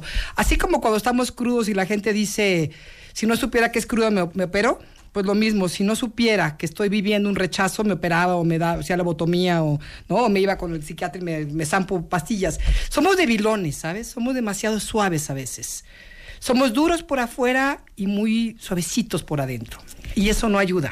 Somos como, como, ¿cómo decírtelo? Como too soft, ¿no? Y tenemos que ir fortaleciendo la parte interna. Esto quiere decir, la vida es lo que es y vamos a vivir rechazos y vamos a vivir decepciones y el, amor no es esta fantasía que todos, lo hemos hablado muchas veces, pero para este tema creo que es bien importante entenderlo. Un rechazo no nos mata, nos afecta mucho porque traemos traumas muy pesados de la infancia, pero no nos mata. Y eso es lo que tenemos que aprender. Y va a ser algo que va a pasar, aunque estés pasando por el dolor más terrible, más angustioso, y lo hemos pasado todas, lo conocemos, no es que no te estemos, digamos, dando, dando la importancia que tiene, porque sabemos, pero tenemos que ir entendiendo más que otra cosa, ¿qué hice yo para causar estos, estos rechazos? Sobre todo si veo en mi vida una historia de rechazos, ¿no? A ver, ¿quién de ustedes se siente rechazado? O- o quién de ustedes se siente Claro. rechazado frecuentemente? ¿O quién de ustedes es muy sensible Eso. al rechazo? Eso. Porque yo estoy de acuerdo que todos tenemos un, todos vivimos un rechazo de vez en cuando, uno real. Pero hay muchas personas que viven con la fantasía de estar siendo rechazados, cuando la otra persona ni siquiera está realmente poniendo, Ni se lo toma está muy oyendo. personal. Sí, sí, sí, sí, sí, es, sí. es que es acerca de mí. Sí. O sea, no maestro, no maestra, no es acerca de ti, la vida no es acerca de ti. Ahora, hay que aprovechar esas oportunidades. Yo le mandé ahorita, les mandé un, un circulito que vamos a subir más a ratito de por qué creamos rechazos, ¿sí? Entonces imagínense que este círculo está así. Primero empieza, ¿qué es lo que detona? Tenemos todos estos traumas de la infancia, todo el tiempo que hemos hablado, la vergüenza, el miedo, que se van a ir, que no me van a querer, que no soy suficiente, todas estas situaciones que venimos arrastrando desde chicos y algo afuera lo detona. ¿Qué puede ser que tu pareja en ese momento no estaba disponible para ti o que se fue? Que, que realmente se acabó la relación y la persona se fue. Y lo hemos dicho aquí. Los adultos no abandonan los adultos. Los adultos se van porque tienen que irse porque su vida es así, ¿no? Porque las cosas acaban. Pero nosotros lo vimos como me abandonó y me identifico. ¿Me dejó? Me dejó. Y me identifico con la parte de la persona abandonada, soy la dejada, ¿no? Todos se van, todos me dejan. Entonces empiezo a crear toda una idea acerca de esa identidad, que eso es bien fuerte, porque eso me hace tener que, primero que nada, una autoimagen bien, bien negativa. ¿No? Empiezo con toda esta vergüenza de por qué se fue, es que no soy suficiente, ta, ta, ta, ta, ta toda esta imagen negativa va a crear en este círculo vicioso creencias negativas, pensamientos bien negativos, ¿no? Que yo no soy suficiente, que nadie me va a querer, que nunca voy a encontrar a nadie, que estoy muy gorda, muy flaca, muy alta, todo lo que hemos platicado. Pero es importante entender este círculo. Entonces va a la detonación, se, disparan todos estos traumas de la infancia, autoimagen negativa, pensamientos negativos y luego vamos a las conductas y a los patrones negativos. Y es importante, ahorita no vamos a ir por todos porque no da tiempo, pero van a subir en tu página todos los que, los que les mandé. Son conductas, por ejemplo, tú, Marta, ponte a pensar, ¿qué con, cuando te sientes rechazada, ¿cuál es tu conducta? Sí, automáticamente de entrada te cierras. Por ejemplo. Cambia hasta tu lenguaje corporal, Así cambia es. tu actitud. Sí, sí. Este, eres mucho más cerrada, eh, menos empática, menos agradable. Ok. Y obviamente la retroalimentación que vas a, regresar, a, a recibir de regreso con esa actitud Es rechazo. es Ah, rechazo. Entonces se vuelve una profecía autocumplida. Totalmente. Es, Entonces te reafirma Que eres una persona rechazable. que eres rechazable y que eres rechazada. Exactamente. Y entonces se perpetúa ese círculo porque entonces tu conducta evidentemente se va, digamos que incrementando, se va exacerbando, lo cual genera todavía más rechazo, Sí. lo cual hace que tu conducta sea todavía más y de hecho, negativa. eso es, eso es lo que y hace así el te la vas llevando, claro. O sea, después de esas conductas, creas rechazo, que te crea más, más autoimagen negativa, crea más pensamientos negativos, más conductas negativas. Y es Y un círculo que no acaba. Claro. Y luego me pregunto ahora, ¿por qué me rechazan tanto? ¿Por qué no encuentro una persona que se quede? ¿Por qué se- la gente no me quiere? Entonces, sí hay que, hay que pensar un poquito. Por ejemplo, Marta hablaba de un comportamiento que es me aíslo, me cierro, me alejo, ¿no? Ce- Cero empatía cuando me siento rechazada porque entra una vergüenza y es como si nos hundiéramos en el piso, ¿no? A muchas personas nos pasa eso. Entonces, aquí investiga un poquito cuál es la conducta que tú tienes cuando te sientes, no estoy diciendo que te rechacen, cuando te sientes rechazada. Marta hablaba de una, yo te puedo hablar de otra que es muy típica en México, las complacientes. Salen a complacer a todo el mundo, empiezan a tratar de complacer a la persona que creen que los está rechazando y crean más actitudes de rechazo en la otra persona. Porque no hay nada peor que tú estés enojada por lo que sea y que alguien esté tratando de caerte bien. Claro. ¿No? O que si sabes qué, hazte para allá, no es el momento y tú estás ahí, ¿qué te hago? ¿Qué te ayudo? Y, y- y en vez de, de, de- de ayudar la gente las cosas, arrastrada. Te pones de tapete, mi reina, te, o sea, te, te- te tiras al, piso, te, to- te, te- te usan de tapete, ¿no? O sea, ese es. Ahora, aquí traigo uno que no lo traigo acá, pero se me ocurre que con el poquito tiempo que tenemos es- sería muy bueno, estas nada más preguntitas, como para que todos los cuentavientes se tomen un momentito y exploren estas preguntas. Luego se las paso para que las suban también. a la Saquemos papel y pluma. ¿Están Ok, listos? Tómate un momento para considerar tu última relación, la más, la más íntima que tengas, y pregúntate, ¿cuáles son esas creencias tuyas que necesitas? O No, más bien, ¿cuáles son las creencias de que, de cómo necesitabas comportarte tú con esa persona? ¿Qué creías tú que tenías que hacer? Ahí empieza como esta autoindagación, ¿no? Es una- un clavadito para, sin juicio, sin, ay, es que yo debía haber hecho, porque eso no sirve, tú sabes que eso no nos sirve, necesitamos nada más como O ir... sea, ¿cómo pensaba yo, que tenía que actuar con esa persona? Exacto. Tenía que ser perfecta, Perfecta, agradable, eso. encantadora, Exacto. sonriente, feliz, buena onda, protector, este cuál era tu creencia. comprensivo, ¿no? sensible. Exacto. Y desarrolla un bien. poco ese punto para que vayas viendo. ¿Qué piensas? Más bien, ¿piensas que mereces que esa persona te ame o te haya amado? ¿Pensabas o piensas y todo está en tu vida? Digo, de lo más profundo de nuestro corazón. De- de- esto es para ti, entonces no me mientan a mí, porque a mí no me interesa Sí, sí, que me mientan, ¿no? Ni a Marta claro. tampoco. Háganlo ustedes. Si pensabas que te merecías ese amor, que esa persona, o a lo mejor te sentías inferior. O tú te sentías un 4 y lo veías a él o a ella como un 9. Y entonces por decías, ejemplo. casi, casi agradezco que esté conmigo. Exacto. ¿No? Ok, ya, entendido. Ok. ¿Cómo te sientes o te sentías acerca de ti cuando estás o estabas con esa persona? Eso está cañón. Sí, ¿eh? sí, sí, Porque que hay es- gente que te hace sentir la bomba. Uy, uy, todas esas creencias y hay negativas. gente que te hace sentir una imbécil, inadecuada, poco inteligente. Pero fíjate qué fuerte lo que estás diciendo. agraciada. La gente que me hace sentir, porque entonces quiere decir que mi autoestima y mi autoimagen depende de lo con que quién otros estoy. piensen, claro. No, y- y- bueno, esos son puntos que tenemos que ir investigando para saber cuándo tenemos que trabajar con alguno. Entonces, ¿cómo te sentías acerca de ti cuando estabas o ahora que estás con esa persona? ¿Sí? ¿Qué sientes adentro de ti cuando estás con esa persona? Yo me acuerdo que alguna vez salí con un hombre que era como muy rigidón, ¿no? Muy righteous, como decirlo, como Sí, muy sí, sí, muy correcto, Muy correcto, muy- todo era muy correcto, Sí, muy lindo, pero sí. tan correcto. Yo no soy tan correcta, yo soy un desmadrito, Marta. Entonces, a mí un de hombre, ser, ¿eh? Como debe de ser. como debe de ser. Entonces, un hombre tan contenido, tan autorreprimido, me cuesta un poquito, me da como angustia. Entonces, yo estaba con esta persona y me sentía todo el tiempo que yo tenía que comportarme bien, tenía que comer bien, no hacer ruido en la mesa, saber el, o sea, cómo sentarme, cómo hacer aquello, que mis gatas no entraran a dar lata. O sea, era una sensación interna de insuficiencia continua. Muy terrible. Seguramente lo sentía, ¿eh? Porque nunca me lo dijo, porque era tan correcto que nunca lo hablamos. Pero, pero qué sensación tan molesta y tan dolorosa, ¿no? Ok. Ok. ¿Qué notas acerca de cómo te comportas cuando estás con esta persona? ¿Cedes demasiado? ¿Te vuelves medio rogón, medio rogona? Es- ¿Estás demandando? ¿Exigiendo? ¿Esperas demasiado? ¿Lo criticas mucho? Te, ¿Te enojas todo el tiempo? ¿Te alejas cuando no obtienes lo que tú quieres? Observa un poquito sin juicios y bien honestamente cuáles son esos comportamientos que utilizas cuando estás con esta persona, en quién te conviertes. En una de esas te das cuenta que te conviertes en tu mamá o en tu papá, ¿no?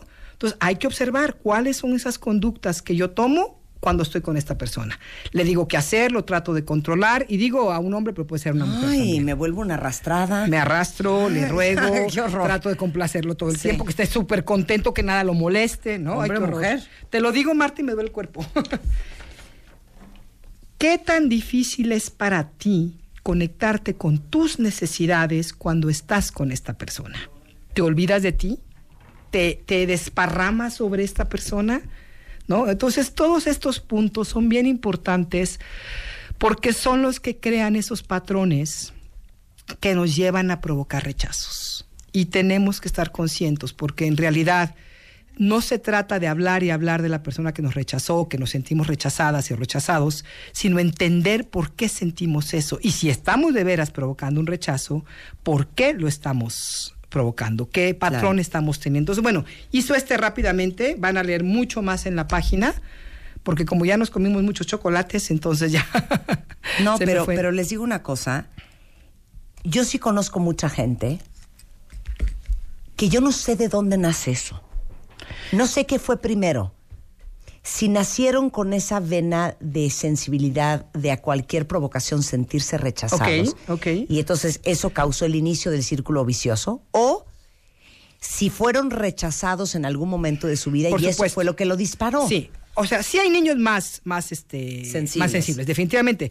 Ahora, todos sentimos el rechazo. Lo que pasa es que algunos que tenemos un temperamento más fuerte somos muy buenos para disfrazarlo, para esconderlo de los demás y hacer como que no nos importa. Pero eso también es una máscara que también va a provocar rechazo, porque la otra persona se va a sentir rechazada por nuestra actitud de me vale madres, ¿no?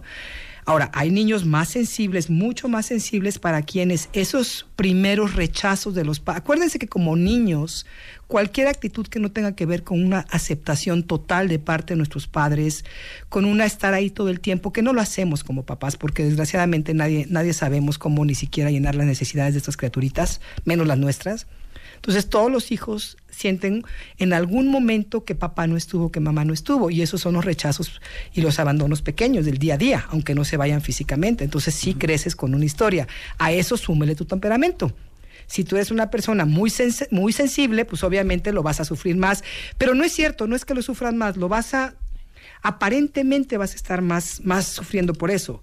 Pero y yo me considero un temperamento muy fuerte, Marta. y Como que a mí no me, no me, cualquiera diría, ay, pues a ti no te mueve nada, ¡ja! Claro. tendrían que verme por dentro. Sí, te claro. lo juro. Me, o sea, me pasa algo y empiezo, ¿no? Me, me entra la ansiedad, me entra la angustia, voy como chocolate, de veras. O sea, em- empiezo a buscar otras formas, pero a todos nos afecta y no, no nacimos con esa herida. Sí se fue creando. Y cómo vamos a actuar depende de nuestro temperamento. Pero entonces, porque no vamos a hablar del abandono, No, porque eso hay que no. hacer un programa de seis Total, horas. absolutamente. Pero en el rechazo. En el rechazo. ¿Cómo rompes el círculo vicioso? ok, para tú poder, de, primero tienes que darte cuenta qué fregados estás haciendo tú. ¿Cuáles son tus emociones cuando te sientes rechazada? ¿Cuáles son tus pensamientos y tus conductas? Porque las conductas son las que ve la otra persona. Tú no puedes dejar de sentir lo que sientes porque es imposible controlar las emociones, pero sí puedes cortar tus pensamientos. Darte cuenta que eso que estás pensando no es cierto. ¿sí? Empezar a trabajar con tu mente y con eso empezar a cambiar tus conductas. Hay una cosa que se llama autocontención, Marta, que es como mi parte adulta, de aquí partamos rápidamente en que hay dos partes, la adulta y la niña. Y la adulta tiene que hacerse cargo de la niña y tiene que decir basta ya.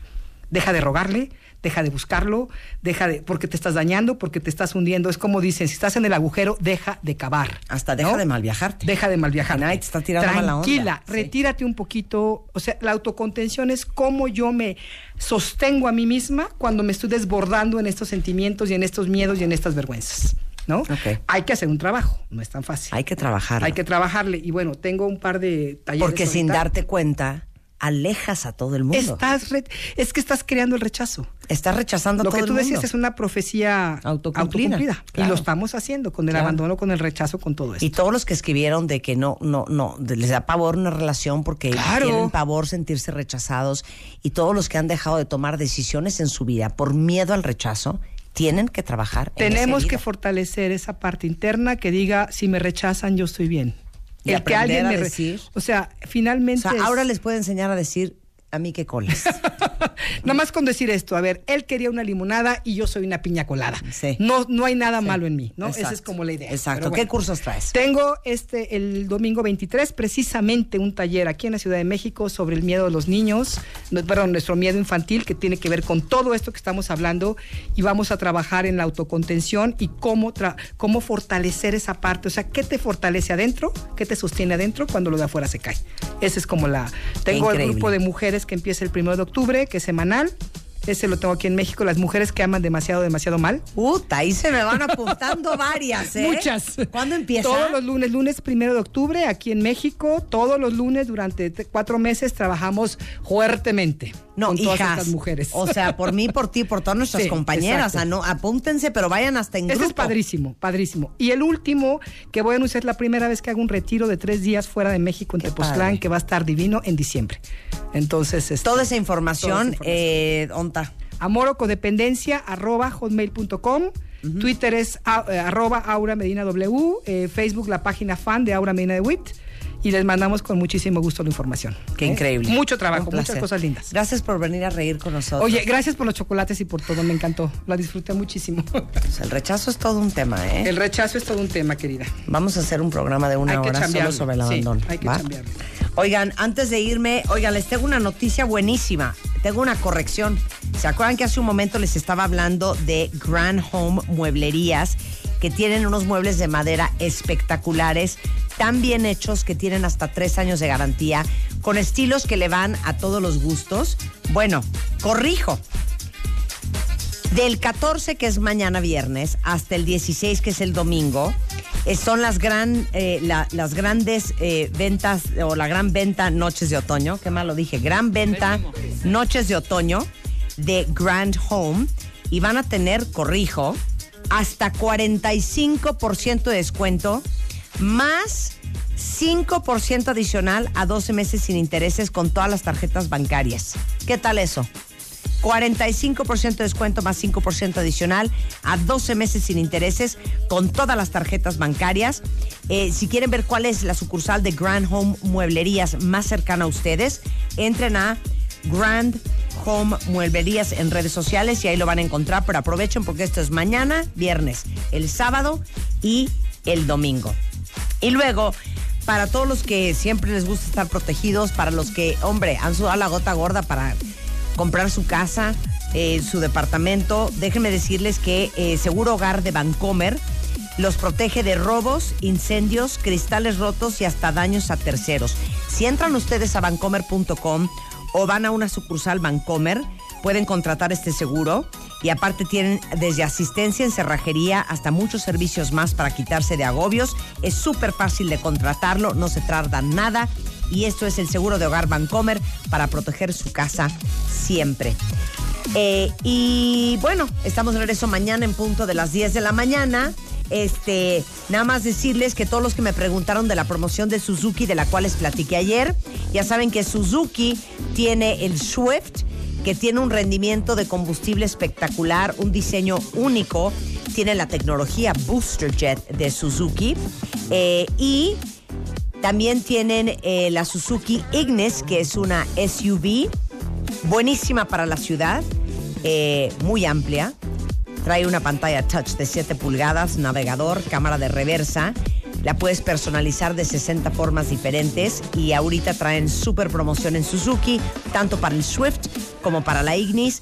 Pueden agendar una prueba de manejo y visitar a su concesionario Suzuki más cercano por si alguien anda ocupando. Estamos de regreso mañana, viernes, en punto de las 10. Es el día del locutor. Y no saben el programa que vamos a tener mañana. Hoy no voy a ser la única locutora en este programa. Va a haber locutores que ustedes adoran para celebrar el Día del Locutor con todos mis compañeros All Together mañana en W Radio.